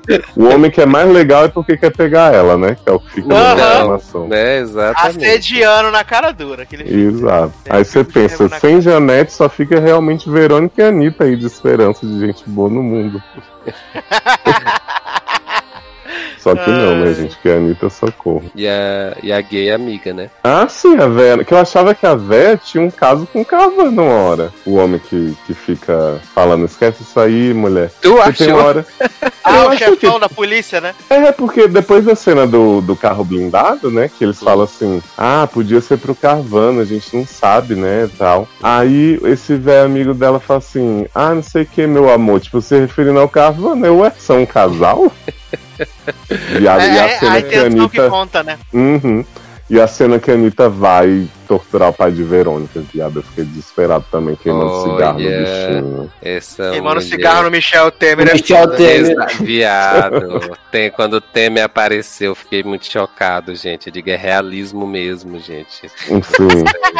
Não, e assim, eu tinha acabado de ler Uma Mulher do Escuro, né? Que é do Rafael Montes também. E tem uma história similar, assim, a da Verônica, de, de trauma familiar e tal. E eu já tava preparado pra tanta merda, porque Uma Mulher no Escuro, quando mostra esse passado da família, é tão pesado, tão. E aí eu tava pensando, cara, essa história do pai da Verônica vai ser um tapa na minha cara, assim. Mas no, no fim, acho que foi só a conspiração, né? Mega Evil, que, que fingiu que ele matou a esposa e tal. Exato, mas que foi de certa forma pra salvá-lo, né? Sim, mas ó, por exemplo, essa história do orfanato que cria pessoas pra colocar no- nos grandes poderes, é para mim é muito a cara dos livros dele. Eu acho que tem um potencial gigantesco, assim, tanto que é isso Também que eu acho. tô animado na segunda temporada, porque assim, Sim. cara, achar que a Verônica vai conseguir desmontar alguma coisa e se vingar ser feliz, já não acho mais. Eu acho Não que dá. Realmente Não. o destino da bichinha é trágico, né? Mas- Não dá, cara. Quando, quando ela liga pro chefão do, do chefe dela pra falar que tem a denúncia e tudo, e aí você meio que tem um fio de esperança de que esse homem realmente não é corrupto, e aí quando ela tá chegando em casa, ela vê aquela mega operação com a Anitta lá e ele pra acabar com ela, e perde-se qualquer esperança de que é, é, alguém ali, sem ser o amigo dela da, da informática, né, realmente não esteja envolvido com essa podridão toda. Então é ela por si só agora mesmo. Ah, mas essa altura aí eu também eu não tava acreditando, não, filho. Quando ela É. ligou que o cara disse, ah, não, você vai pra casa e me espera lá e tal, eu digo, "É, pode ter certeza que se ela for, ela vai se lascar todinha. E ele Uhum. também tá no meio. Agora, ela só precisa dar um jeito naquela peruca, né, loura, porque fica aparecendo o cabelo preto atrás, embaixo, esquisito, né? Não, eu fiquei pensando que ela é brigada pela identidade, né? Que ela consegue uma identidade de Janete. Uhum. Eu pensei, mulher, tu não vai ali na esquina com essa identidade, não, saber que é você. É. Vai ter que usar uma máscara, né? Porque... Né? Ai, eu amo, maravilhoso. Mas, deixando Verônica de lado, vamos pegar agora um belíssimo avião, né? Destino a Paris. Destino à É, da felicidade. felicidade. Pá, fuder. Não deveria subir. Adoro. E vamos falar de Emily em Paris, né? A nova série aí da Netflix. Criada pelo criador de Sex and the City e Younger, né? A grande série de Leózio aí. E protagonizada por Lily Collins, né? Ia falar Lily James, mas é Lily Collins, né? Esse grande cristal aí da atuação, filha de Phil Collins. E eu queria que Taylor Roche falasse a sinopse dessa belíssima série para a gente. Menino, então, né? Emilyzinha, ela trabalha aí na numa empresa é, junto com Kate Walsh, né? Kate Walsh, tava tentando lembrar o nome de Kate Walsh. aqui. Ela é marketing da Webidia americana Viado, e que todas- Webidia. Toda série que tiver na Netflix, né? Kate Walsh tá fazendo um papel, né? Basicamente. Meu Só sonho é Kate voltar pra Walsh ser fixa na segunda. Arroz de é festa, né? Seria bem. Arroz de festa, exatamente. E aí, né, é, elas estão, elas trabalham nessa empresa que tem uma, é, se eu não me engano, a, a empresa compra uma empresa lá de Paris, né? Uma meio que uma Isso, eles subsidiária lá. compraram, eles compraram uma, uma empresa de marketing em Paris, mar- né? Exato, exato. E aí, é, o escritório americano é, diz que vai lá nesse escritório de Paris para levar um pouco da cultura americana, do jeito americano de fazer Da negócio. cultura pra esse povo. Exatamente. e aí, quem, quem iria inicialmente era Kate Walsh, né? Só que é, ela descobre que, que tá grávida, né? Uhum, Derek, Já começou né? errado, né? Dizendo que mulher grávida não pode mudar de país pra trabalhar. Então, né? e aí ela descobre que tá grávida e aí não vai poder ir. E quem vai, né, é a Emilyzinha pra lá, né? Sendo que ela é, to- é assim, né? Na teoria, ela é totalmente inexperiente, mas durante a temporada ela vai tendo várias super ideias, né? Pro, Uhum. pro processo, né? É, E assim, aí eu ela- acho que o maior problema é ela não saber francês. É a língua, é. É, exatamente, era isso que eu ia dizer, né? E, E, não aí ela já. pesquisar no Google o básico, né? Que ela passa Exato. a temporada inteira tendo umas surpresas. Então ela vai pra Paris é, sem saber francês, sem saber falar francês, porque, né? Pra Quem ela, nunca, né, Taylor? Quem nunca? então, quem, quem, quem nunca fez isso, né? E aí, naquela história de que, ah, eu falo inglês, então todo mundo tem que falar inglês e eu vou saber me comunicar com todo mundo, né? E aí, quando ela chega em Paris, né, ela acaba dando de cara com diferentes costumes, né? Além do fato de não saber francês e que é um ponto que pega muito, que os franceses não gostam de falar inglês, eles querem falar francês, né? Então, Não esse é, o, esse é um ponto principal que pega, além de outros costumes que ela vai descobrindo durante a temporada, né? E aí é, tem a chefe dela, a Sylvie, né? Que é. Assim, a Sylvie, ela é muito é, da cultura antiga, de negócios, né? Ela não gosta de, de redes sociais, ela não gosta de fazer esse tipo de marketing, né? E a Emily não, já é da... E ela não das- gosta da Emily também, né? É, isso, isso aí nem não precisava dizer, gente, né? Ela não gosta de nada, só gosta do amante velho dela. Exato. É, problema. Sylvie. Não dá pra julgar, né? Porque chegar uma menina de outro país querendo causar, fazer a Sim. Que não fala sua língua, né, Uma menina Né, de Zanon? 12 anos de idade, né? Não, mono- o Sylvie, gente. É uma pessoa que deixa de almoçar pra fumar um cigarro. Tá explicado por que que ela é assim. né? né? Então. Nem eu já almoçar pra fumar um cigarro, gente. Olha aí. Apesar aí, de que o almoço tem três horas, então ela poderia fumar o cigarro e almoçar. Sim. E horrores, né? Nesse período também, né? E aí, assim, durante o primeiro episódio é basicamente ela tendo esse choque cultural, né? Eu não lembro se é no primeiro episódio já que ela conhece o, o, o Next Door, o Sim. Gabriel, né? Acho que é Logo no que ela tá mesmo. subindo, que ela É, não consegue aceitar que o quinto andar, né? Ah, é exato. Que o, o térreo é o primeiro andar no. Então, Nossa, Exato. Emily tem uns choques culturais que qualquer pessoa que vive no Brasil, porque assim, o meu prédio é assim sem sentido, gente. Que o, o meu andar é o primeiro, mas eles chamam de terra. Eu já acostumei, sabe? Tipo, não tem Ah. sentido. cara. E aí ela fica errando, né, o apartamento dela e dando de cara com Gabriel, né, todo o tempo, né? E aí no segundo episódio a gente tem a entrada da melhor personagem da série, que é Mindy, né? Querem falar a respeito. Adoro Mindy Kaling, gente. Eu quero casar com ela. Eu quero Ela é maravilhosa, perfeita, nunca errou. Né? Ela é, ela é herdeira do, do rei do Fecheclé na China, né? E ex-idol, né? Ex- Ex-idol. Era. E ela foi pra, pra Paris pra poder estudar administração. Uhum. Só que aí ela largou a faculdade, aí ela foi deserdada. e agora ela é babá atualmente. Né. Esse filme a babá não fazem. E não é só a personagem que é maravilhosa, né? A atriz é sensacional, gente. Tudo dessa mulher é perfeita. É verdade, gente. E assim, é, eu acho que o, o grande ponto positivo de, de Emily em Paris é que ela é uma série super leve, né? Ela, ela é muito gostosinha de assistir. Os episódios são curtos, então isso é legal. Mas, assim, o que mais me incomodou na série foi, tipo, essas coisas que o Leoz falou. De serem paradas muito óbvias, assim, que pra que ela um foi um estereótipos franceses. um grande, um grande choque cultural, assim, pra ela, assim, com coisas muito óbvias, sabe? Que uma menina que supostamente tem degree em marketing, super conectada na social media, né? Que inclusive quando ela muda a arroba dela de Emily dos Estados Unidos pra Emily em Paris, ela ganha vários seguidores, né? Vários é, seguidores. É, então, isso pra mim é um pouco complicador. E, assim, eu, eu nem falo tanto dos estereótipos de, do- dos franceses e tal, porque na minha cabeça a série toda se passa pela visão de um, de um americano estando em Paris. Então, Uhum. Uhum. eu não vou Mas é cobrar a fidelidade disso, Ô, jovem, e eu vou te falar um negócio, assim, os franceses estão se doendo, né? O Yuyui não pode, não pode, né, Zanon? Falaram lá. Sendo que, né? assim, Emily, o quê? Dos, dos personagens que ela conhece, tem uns três que são filha da puta, como o francês costuma ser, né? Que é a Sylvie, porque ela tem razão, o perfumeiro e um outro carinha lá. É, é, O cara do hotel não conta porque ele é americano, né? Mas beleza. Aí você pensa, o Gabriel é normal, a Camila é gente boa, Uhum. sabe? Tipo, então assim, pela amostragem, pra mim a série tá pendendo mais pra, pra mentir sobre os franceses, porque não tem gente legal, tem mais os filhos da puta, do que exagerar. Então, eu achei tranquilo.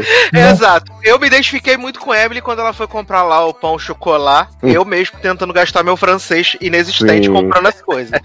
Achei maravilhoso. Me identifiquei muito tentando comprar as Ai. coisas lá, comprar as baguetes, o negócio. E horrível. menina, menina, é assim, né? Francês reclamando, né? Porque a menina usou uma boina e tá em Paris, né? A gente aqui em todo filme latino de regata, corrente Né? dourada, ia traficante. Se drogando, Zoado, você né? lembrou? Tráfico de drogas rolando solto, cipó. Mas, Macacos mas, andando na rua, né? gata na rua, é um inferno samba.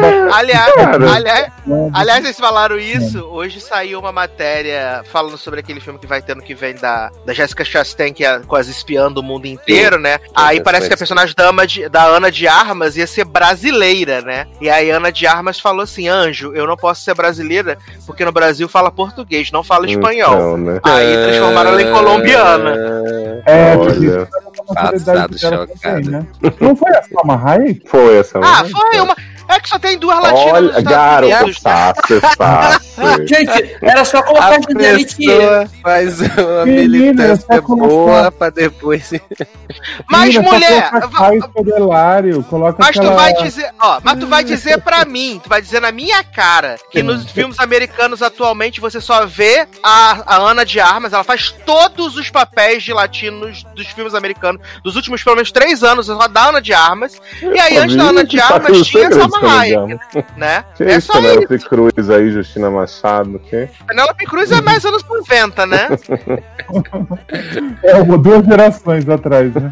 Exato. Tem sempre a latina da geração. Ai, menina, Foi eu a acho que Penélope Penélope Cruz, a Salma Cruz. Hayek. Não é só uma Hayek, acho que é Penélope Cruz, agora eu tô confuso. Jovem, você já tá confundindo tudo, mas o que importa é que a latina que tá no filme falou que não, não era pra ser. É, é a Penélope é. Cruz que tá no filme. É, É. A, latina, a latina que tá no filme cobrindo a cota de latino falou: não se Hum. fala espanhol no Brasil, fala português. E não, Ah, mas, mas o que, eu queria falar? Eu não tô aqui defendendo estereotipar e, e incentivar a xenofobia entre as pessoas, mas eu acho que é o seguinte, cara, francês sofre por ser conhecido, francês perde oportunidades, né, como brasileiro perde, como latino perde, só porque acham que eles são arrogantes fedidos e não tomam banho, que é verdade, É. né? Tipo, então... Você pode a gente é traficante de droga na rua, no mercadinho. Exato.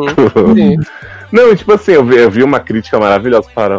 Nossa, Emily apelou para a piada óbvia de é, francês não toma banho. Sendo que assim, a única. Eles, a Mindy fala que o metrô fede o que é real, né? Taylor? A gente Sim. toda hora sente o bafo de bosta Verdade. na nossa Uhum. direção. Principalmente Não quando fecha não as mentiu, portas. né? Quando Pois fecha é. as portas que bate aquele ar assim. Nossa, Uhum. E tem uma fala do cara que ela pega que diz que não vai tomar banho pra ficar com ela no corpo, né? E assim, gente, não duvido que um monte de francês venha com esse papinho achando romântico. Ele pode até tomar o banho dele depois e- e vestir a mesma roupa que ele tá usando há sete dias. Mas Uhum. ele vai falar esse papinho pra, pra estrangeira, sabe? Pra seduzir, que na cabeça dele é, Né? muito sensual. Ai, menina, a gente sabe que o europeu é tudo porco, vai, gente. Não É, exato. O povo, o povo agora se doendo. por Agora isso. sim. Eu, Agora, eu- só, só falando lá que o Sassi se identificou com o ponto, eu me identifiquei com a questão dela falando do ponto da carne, né? Que. nossa senhora, eu falei, eu falo, eu assistindo aqui, eu falei, gente, eu me identifiquei isso vindo pra Brasília, que É. pra cá a gente pede ao ponto e, e, e vem cru, pra, Vem praticamente. sangue, né? Imagina indo pra, pra Paris. agora Não, mas, sim. a, mas a bicha é burra, porque ela fala assim: não, eu vou educar eles com Aham, relação a isso. Eu vou mostrar que o cliente sempre tem razão. Eu garanto que cliente tem razão, até parece que os Estados Unidos serve as pessoas muito bem. O povo vem te entregar a conta você acabou de Aham. pedir comida. Para de ser É louco. verdade. Mas assim, eu, eu, eu bem concordo com essa, com essa coisa que o Eduardo falou, de que assim, é a série se passa toda em Paris, né? Passa toda na França. Mas, cara, é a visão de uma, de uma pessoa que nunca foi pra Paris, Uhum. uma americana, vivendo lá por um ano. Então, assim, eu acho super normal, achei super normal, todos os encantamentos, apesar de ser clichê, todos os encantamentos que essa menina tinha. A primeira, o primeiro croissant, o primeiro café e tudo. Porque, assim, comigo também foi assim, sabe? Apesar de não ter sido tanto quanto ela por conta dos imprevistos que a gente teve, mas é assim, eu acho que é normal. Eu, eu acredito que seja normal. Agora, se eles quisessem mostrar o ponto de vista de uma pessoa que não é francesa, mas que já mora em Paris, sei lá, uns bons anos, já tá acostumado com aquilo ali, sabe como é que é, e ainda Ah, assim. mas aí isso não ia ter o humor da série, né? É, exatamente. Tipo, se Então, a série assim, fosse sobre a Mindy, que já mora lá, que já conhece as coisas, a gente ama a Mindy, mas não ia ter o apelo do. Exatamente. Então, pra mim, para mim Até isso porque, a Mindy, até, porque, até porque a Mindy tá completamente absorvida nesse, nesse universo. Sim, Ela sim. ama esse Sim. universo. Sim. Então tem esse Mas assim, eu, eu concordo com o Sassi no sentido de que, tipo, cara, é, Emily em Paris é uma série feita pelo algoritmo pra mim, né? Como falam que Stranger Things fez com as pessoas. Ela foi. Tudo foi feito pra mim, assim, tipo, eu realmente gostei muito. Mas eu acho que realmente o excesso de piadas repetidas com esses choques dela me incomodou um pouco no ponto que, tipo assim, tinha uma hora que o episódio podia seguir muito pra outros caminhos, e aí ficava ela, ah, eu reservei errado porque aqui vocês trocam as datas, que absurdo. Sendo que, né, os americanos que estão loucos de colocar música do dia. Ou então a Isso aí eu questão da, da, da distância que ela fala, com não sei quantas Milhas jardas. quilômetros, Ah, né? aqui, não, Uhum. aqui não é, né? Não, Exato. e- esses dois pontos eu concordo mesmo, porque realmente os únicos que mudam milha para quilômetro e quilômetro para milha e os horários, as datas são eles. Então, Uhum. aí eles quiseram colocar como se o mundo inteiro fosse errado e eles que fossem certos, né? A, questão da data, né? Também lá. Sim. É, Não, e por exemplo, eu amei o plot dela pegar o, o irmão menor de idade, né, da, da Camille sem saber. Mas eu não precisava daquela cena. Ah, ele falou que tava falando colégio, o idioma de vocês não faz sentido. Tipo, ela podia ter tido esse mal entendido sem ser por causa da língua, sabe? Tipo, eles ficam querendo fazer parecer que tudo é porque ela não entendeu o negócio, e aí eu fico. Ai, Ah, não, bom. isso porque episódio da, da, da visita dela na família da Camille é o show da piadinha do tiro, do, do tiro pra ver, né? Ah, esse, esse episódio eu achei muito chato, gente. Sério, eu amei. É, eu, eu, eu eu amei achei esse chato episódio. da atriz. É, esse episódio é, é, da, da, da Bela Thorne é muito chato, mas esse Nossa. da visita na família da Camille é muito engraçado as piadas de duplo sentido. O É- povo é falando que quando vai difícil, pôr o é coque de Gabriel na boca, né? O povo surta, sai pelado. E ele falando da eggplant, gente. Então, não quero ver essa eggplant. Menininho ele catando novinho e depois esculpindo cotã. E perguntando pro filho E a tia ver. perguntando como é que ele foi, né? Se ele era um bom amante, né? Menino, né? adorei. Não, e o, o irmão mais velho de Camille, que era o que ia conhecer a Emily mesmo, tava com a cara Oh, de cu pra conhecer ela, que eu pensei, Uhum. né? Não ia dar muito certo. Exato, gente. Aliás, vale dizer que Emily, a maior bucetildes da história das séries, né? Que não essa mulher tem não mel, culpabiliza a vítima. escorre mel, né? Porque todos os homens querem essa mulher de qualquer jeito, desesperado por ela. E Isso ela é também verdade. quer todos os homens, né? Tem isso também. Ah, tá Errado, certo, ela quer não dizer. toma. É, tá, tá solteira em Paris, Gabriel, né? né? Gente, Ela Gabriel, pega o elenco todo. bonito. Nossa. Mas pra mim, o grande problema não é Ai, ela, eu ela, querer- ela pegar. Querer o trisal e não aconteceu, Pra- gente. Eu Né? também, fiquei esperando isso. Vamos ver isso na segunda temporada. Porque É. na, na saída desse, desse episódio aí da, da vinícola, a bicha vem sentada no colo de Gabriel no carro, né? Sim, né, menina? Não, ela vai e volta sentar no colo dele. Aí, assim, pra mim, o problema não é a questão da Emily ela ficar com todos os homens, porque, tipo, ela é uma mulher independente, livre, solteira, ela pode fazer o que ela quiser com a vida dela. Mas ela só ficou com dois jovens. O problema Não, é três, que. é. É, o problema é que, tipo, se você criou essa conexão que ela tem tão incrível com, com o Gabriel, que a ponto dela achar que, tipo, ela tá sendo sacana com a Camille e tal, não sei o quê. Aí, tipo, parece passa um homem na rua. Ih, gostei, vou beijar, vou ficar. Aí passou outro homem na rua, ih, gostei, vou ficar, vou beijar. Aí, tipo, fica difícil você comprar esse interesse genuíno que ela tem nela. Ah, não, é porque ele- ela tava tentando se forçar a não ficar com ele, então eu entendo ela. Ela, porque, tipo assim, a Emily tem o quê? Tem o cara que beija ela e depois fala que gosta de American Pussy, né? Que ela ficou horrorizada que eu. Uhum. olha, Daí tem o-. Tem o pedantão do chuveiro, que é um personagem que né, a gente conhece muito bem por aí, internet é fora. Sim. E depois tem o Mathieu, que eu realmente não entendo, que é um véio horroroso, igual a todos os véio horrorosos dessa série. Mas, o, mas eu acho que com o Mathieu mesmo, ela fica, tipo, pra se convencer de que ela não vai pegar o Gabriel, porque ela tá realmente muito preocupada da amizade dela com a Camille e se perder, né? Ai, gente, Camila é tão legalzinha, né? Porque eu não queria que ela Sim, sim. Sim. Eu amo as duas na cama, come to bed with me. Nossa, Hum. ali eu super jurei que ia começar Pois história. Não é, porque teve um selinho lá no começo dela. Pois é, depois- Eu achei que Camille não ia nem namorar com o Gabriel, ela só queria pegar a Emily mesmo. É, É, eu, eu acho também ela ia falar com ele, então, Emily. É, porque Eu a- quando ela aparece, né, o, o- as primeiras cenas dela dá a entender que, que ela ia despertar alguma coisinha ali pela Emily, né? Tipo, nem que fosse um convite. Aí depois eles chegam com, com a história de que ela tá com o Gabriel e tudo, aí você entende que na verdade é só pra complicar esse relacionamento de que a Emily e o Gabriel já estão se gostando. Ainda mais tocando no botão da rosa lá e de qual é a rosa melhor Sim, pra ele. aí teve o comprar, selinho né, sem gente? querer. Entendeu? Achei que ia rolar esse clima assim, maravilhoso. E eu fiquei ansiosíssimo. Eu fiquei. Eu sou time Trizal, né? Então eu tava Aham. torcendo ali. Uhum. Exato. Sabe? Mas fica, ficou, criamos a grande expectativa na segunda temporada, né? Porque acho que pode rolar. E a vida dela vai continuar complicada, né? Porque o homem lá dos perfumes lá, formeiro comprou o restaurante lá pro Gabriel, né? Ela Uhum. foi embora. Ela deu aquela fodinha rápida com ele e falou: Ih, ele tá indo embora, devo aproveitar esse corpo. Depois é nós, né? Posso seguir adiante ficar com o Hannibal genérico. e aí é umbadíssima, né? Não, e a maior complicação da vida dela é que Mindy tá dormindo na casa dela, só tem uma gaveta, né? E Mindy é Ah, espaçosa. nossa, quando, quando o Mindy chega com a casa de, de mala e cu, a bicha fica desesperada que ela mora naquele ovo de apartamento, né? Ai, Mindy, Gente. já ama, porque isso quer dizer que Mindy vai ter mais destaque na segunda temporada. Sim. Sim. É, porque, né, gente, só no- no- nas refeições tava um pouco demais. Eu queria ver mais Mindy. É. Exato. E- Será, será que. ah, será que agora a eletricidade do. A eletricidade do prédio vai aguentar dois vibradores, né? Pois é, aliás, eu queria falar aqui da cena do piloto que antes da, da, da Emily ligar o vibrador, que fica a tela congelada nos ovos do namorado americano horroroso dela. Eu fiquei assim, gente, que que Olha. Mas o meu plot que ele não favorito. volta, esse cara. Sim. Né? Eu, eu né, já falei de Younger lá nesse A Repita aqui. Emily é tipo Younger em Paris, gente. Então os plots de trabalho são muito parecidos, assim, é como tudo se desenvolve. E o meu favorito foi o que Emily é demitida, né? Sendo que Sylvie não tinha nenhum poder pra demitir Emily, porque Emily é da, da empresa chefe. E aí os, os coleguinhas, né, que são do mal, mas do bem, falam pra ela, mulher, fica vindo aí que ninguém demite ninguém na França, não é muito difícil, a burocracia é um inferno. Joga o celular no Rio Sena. Isso. Ai, amo. Eu amei esse plot.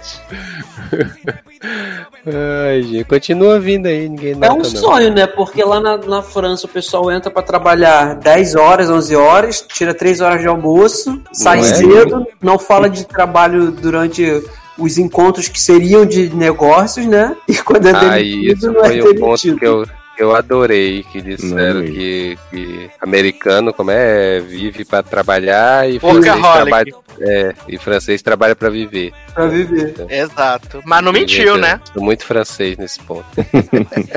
Exato. Ma- Mas é americano tem essa barra de receber por hora, né, gente? Tadinho dos bichinhos. Não tem plano de saúde, não tem um seguro social, não tem um negócio tudo. Oh, Não tem umas proteções, que os bichos têm que né? trabalhar mesmo, né, Tadinho gente? dos bichinhos, Oh. gente. Fiquei até com pena agora. Nossa, toma, sou obrigado a ter empatia?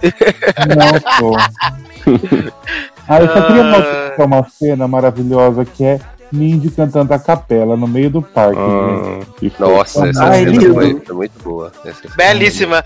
E as crianças demônias se apaixonaram por mim nesse momento. Né? Ai, Eu amo ela gritando da- com as crianças em mandarim. Maravilhosa.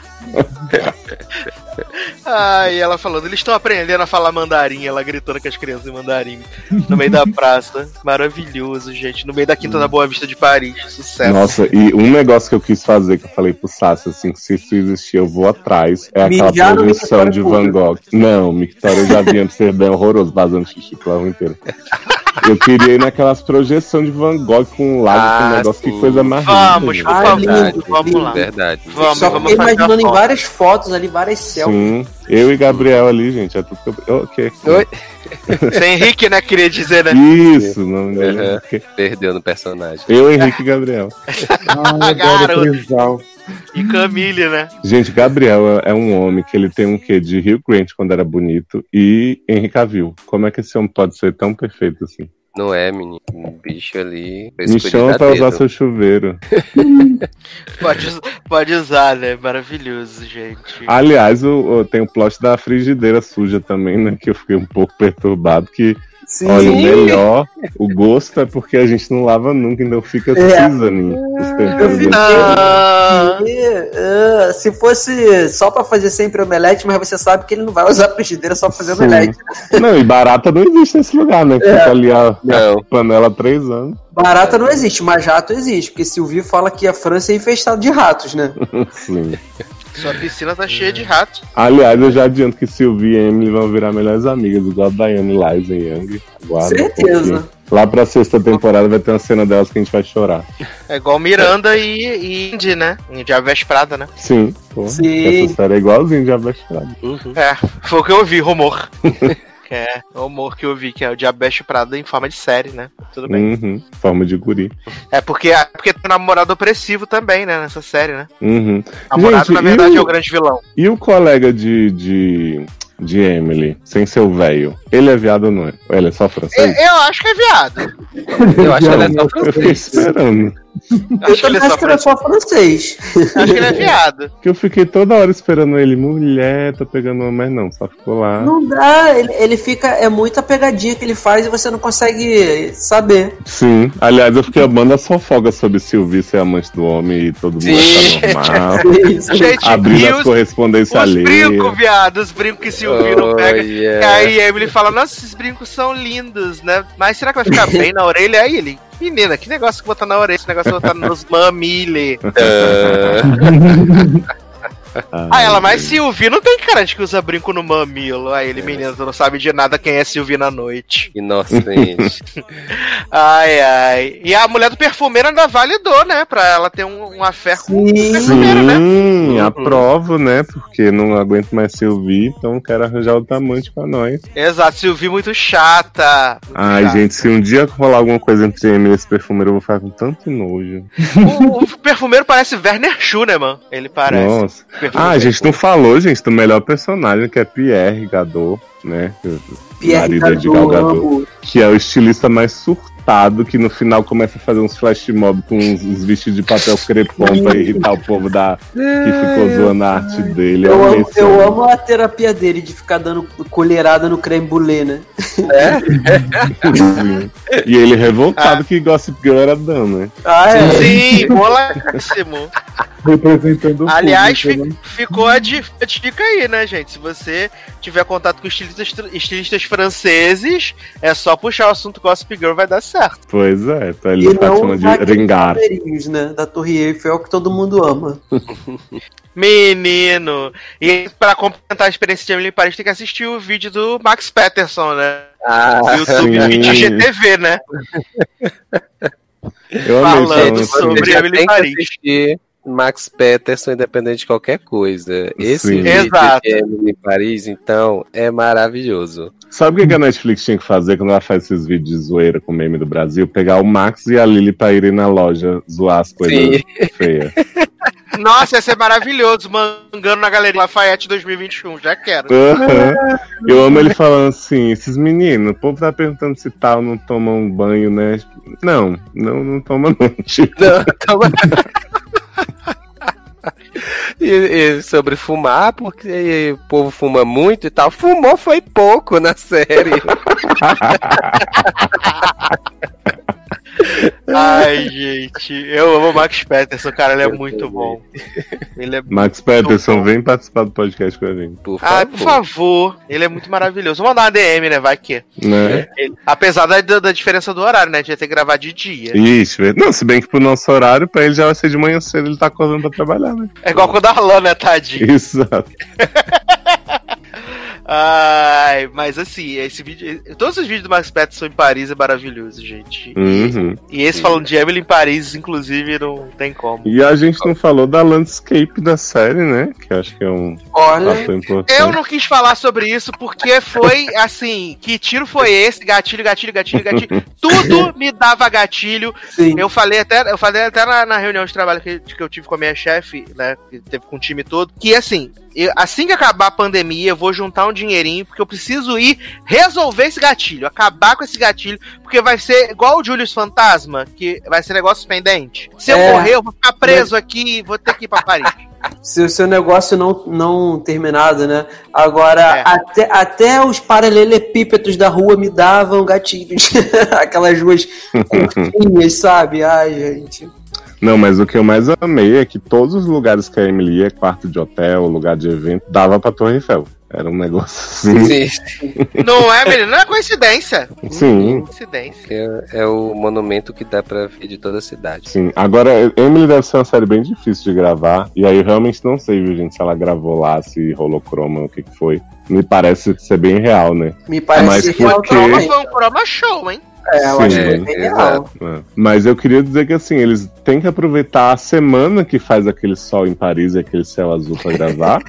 porque, né, tipo, no geral é o cinza. reinando. Geral é São Paulo, né? Sim. Não, é pior que São Paulo. A gente foi na Torre Eiffel a primeira vez, né, Taylor? Era tipo assim, a depressão, Sim. porque É um Exato. céu tão cinza, tão cinza. Qualquer foto que a gente tirar parecia que a Torre Eiffel era tipo nada. Mas na, a Ah, não, gente eu não teve reporto, sorte. eu peguei sol, é, eu peguei sol. a gente, assim, não, a gente pegou sol também. Mas pegar aquele clima bonito da série foi difícil. É, Não, a gente ali pegou. é- Ah, no dia que a gente foi na torre foi o dia que a gente Tava pegou o lindo. clima bonito da Ai, tá série. bom, Eduardo Sassi, é legal. né? Muito bom essa viagem. Tava frio, tava frio, tava 7 graus, se eu não me engano. Com sol maravilhoso, mas tava Se tem uma 7, coisa 7 que, graus. uma coisa que não ficou, ficou foi boa, foi essa É. viagem, jovem. Ai. Mas aí, pelo menos nesse dia aí, apesar do frio intenso, tava aquele sol maravilhoso, dia lindo na Torre Eiffel, só não tava Sol verdinho. lindo azul, né?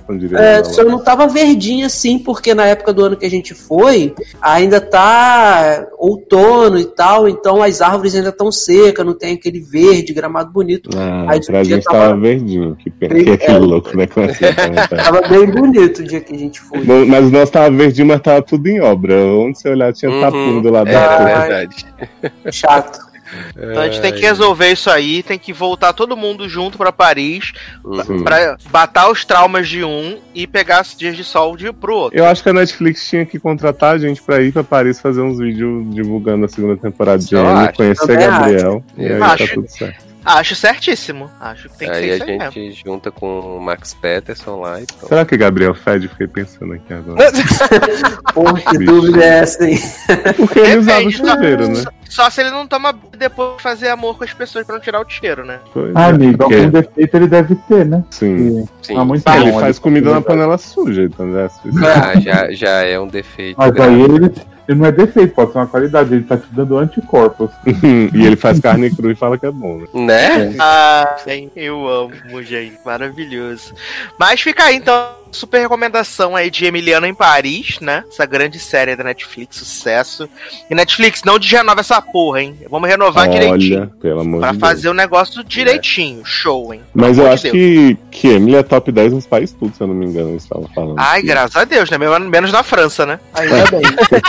Não, porque na França o povo viu pra falar mal, então até lá eles ajudaram. Ah, não tá. ser. Maravilhoso.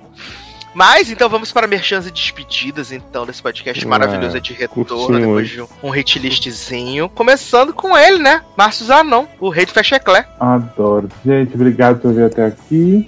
É, me segue lá nas redes, arroba Kunzanon, no Twitter, no Instagram. Eu tô lá, vou aparecer lá nos seriadores aí umas duas vezes aí. Que vai vir Nossa, aí. tá.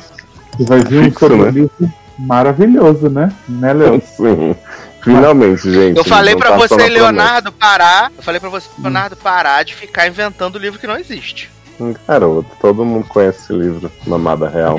É mamada real, gente. Você não sabe o que é, espera sair que vocês vão se embarcar com o plot e com os boquetes tudo. Nossa, e É. a gente fez justiça às mamadas, né? Porra, escalamos até um elenco todo já imaginando como que ia ser, né? Uhum. Foi por órgão, né? As veias e tal. Adoro. Gente do céu, amado. Aí vamos ver como é que o editor vai trabalhar, né? O editor Uhum. que está aqui, né, gente? Cobrem ele. Eu não sei de nada.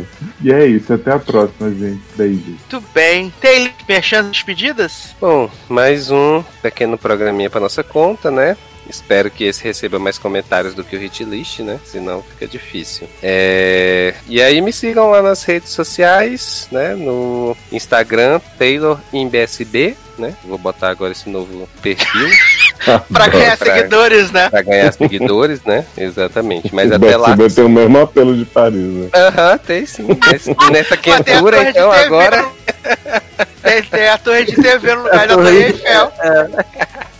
Olha. Ai, ai, então, por enquanto, sigam Taylor Rocha nas redes sociais, até eu mudar. Muito bem. Leandro Chaves, merchans e despedidas. Então, gente, esse programa foi ótimo, muito bom mesmo.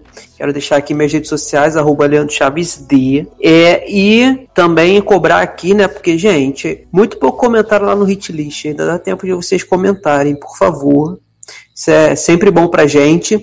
E convidar todo mundo para participar dos grupos do Telegram, arroba sede no ar, o arroba logado Ney. Beijão e um abraço para todos. Leozinho, merchans e despedidas? Bom, como Zanon já disse aí, vem a Mamada Real, mas vai realmente demorar um pouquinho, porque antes teremos The Hundred, Morre a Inesquecível, um programa Adoro. sem reclamações, só com coisa positiva, né? Realmente todo mundo muito feliz Porra. com o final dessa série. Positividade tóxica, né?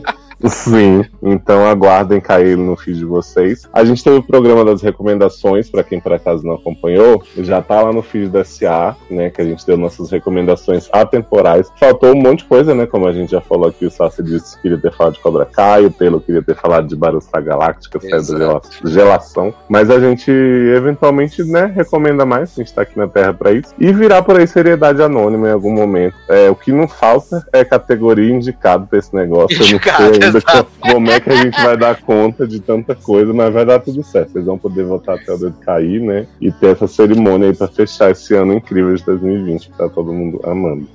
O olho de Leózio só as rap, né, no olho de Leózio. Ai, maravilhoso. Gente, eu quero dar aqui beijos e abraços para as pessoas que comentaram, né, no último hit list, né, os bravos, corajosos, né, maravilhosos. Nath, nossa Nath, menino João Neto, Mariana Barbosa e Levi Ventura, que deixou um comentário enquanto estávamos gravando aqui esse podcast, muito maravilhoso. Muito obrigado por vocês comentaram, valorizaram o nosso trabalho, principalmente porque a Hitlist dá um trabalho da moléstia. Vale lembrar que nesse Hitlist tocaram nada menos do que 43 músicas, então pensa no Olha trabalho aí. que dá pra colocar tudo isso junto, amor, né? Uhum. Por 43 E músicas. pensa que tá? 40 Oi? foram K-pop. Eu amo. Ah, Então, assim, se você puder lá ouvir, vai lá, ou dá seu play lá, deixa um comentário. Odiei nota 8, né? Sucesso. É, beijos e abraços também pros nossos padrinhos e madrinhas, obviamente, que vocês fazem este programinha continuar no ar, né? Estamos chegando na edição 250, né? Essa já é 247. Então, vamos ver se preparamos alguma coisa especial para 250, ou talvez também não, né? Pode ser só mais um programa e mais um dia. E é isso, mas você pode nos apadrinhar no Padrim e no PicPay, né? Você procura lá por logado nas duas plataformas. Também pode procurar por seriadores, sede no ar, Eric Smalltalk, né? E apadrinhar a partir da menor cotinha, porque a gente não faz acepção de valor e quer que você venha fazer parte desse grupo seleto aí de é, produtores executivos da Rose, tá bom? É, próxima edição, muitas coisas virão, muitas coisas bacanas, outras nem tanto, né? A gente já deu alguns pequenos spoilers durante esse programa do que vem na próxima semana. E é isso então, meus queridos. Um grande abraço, até a próxima e tchau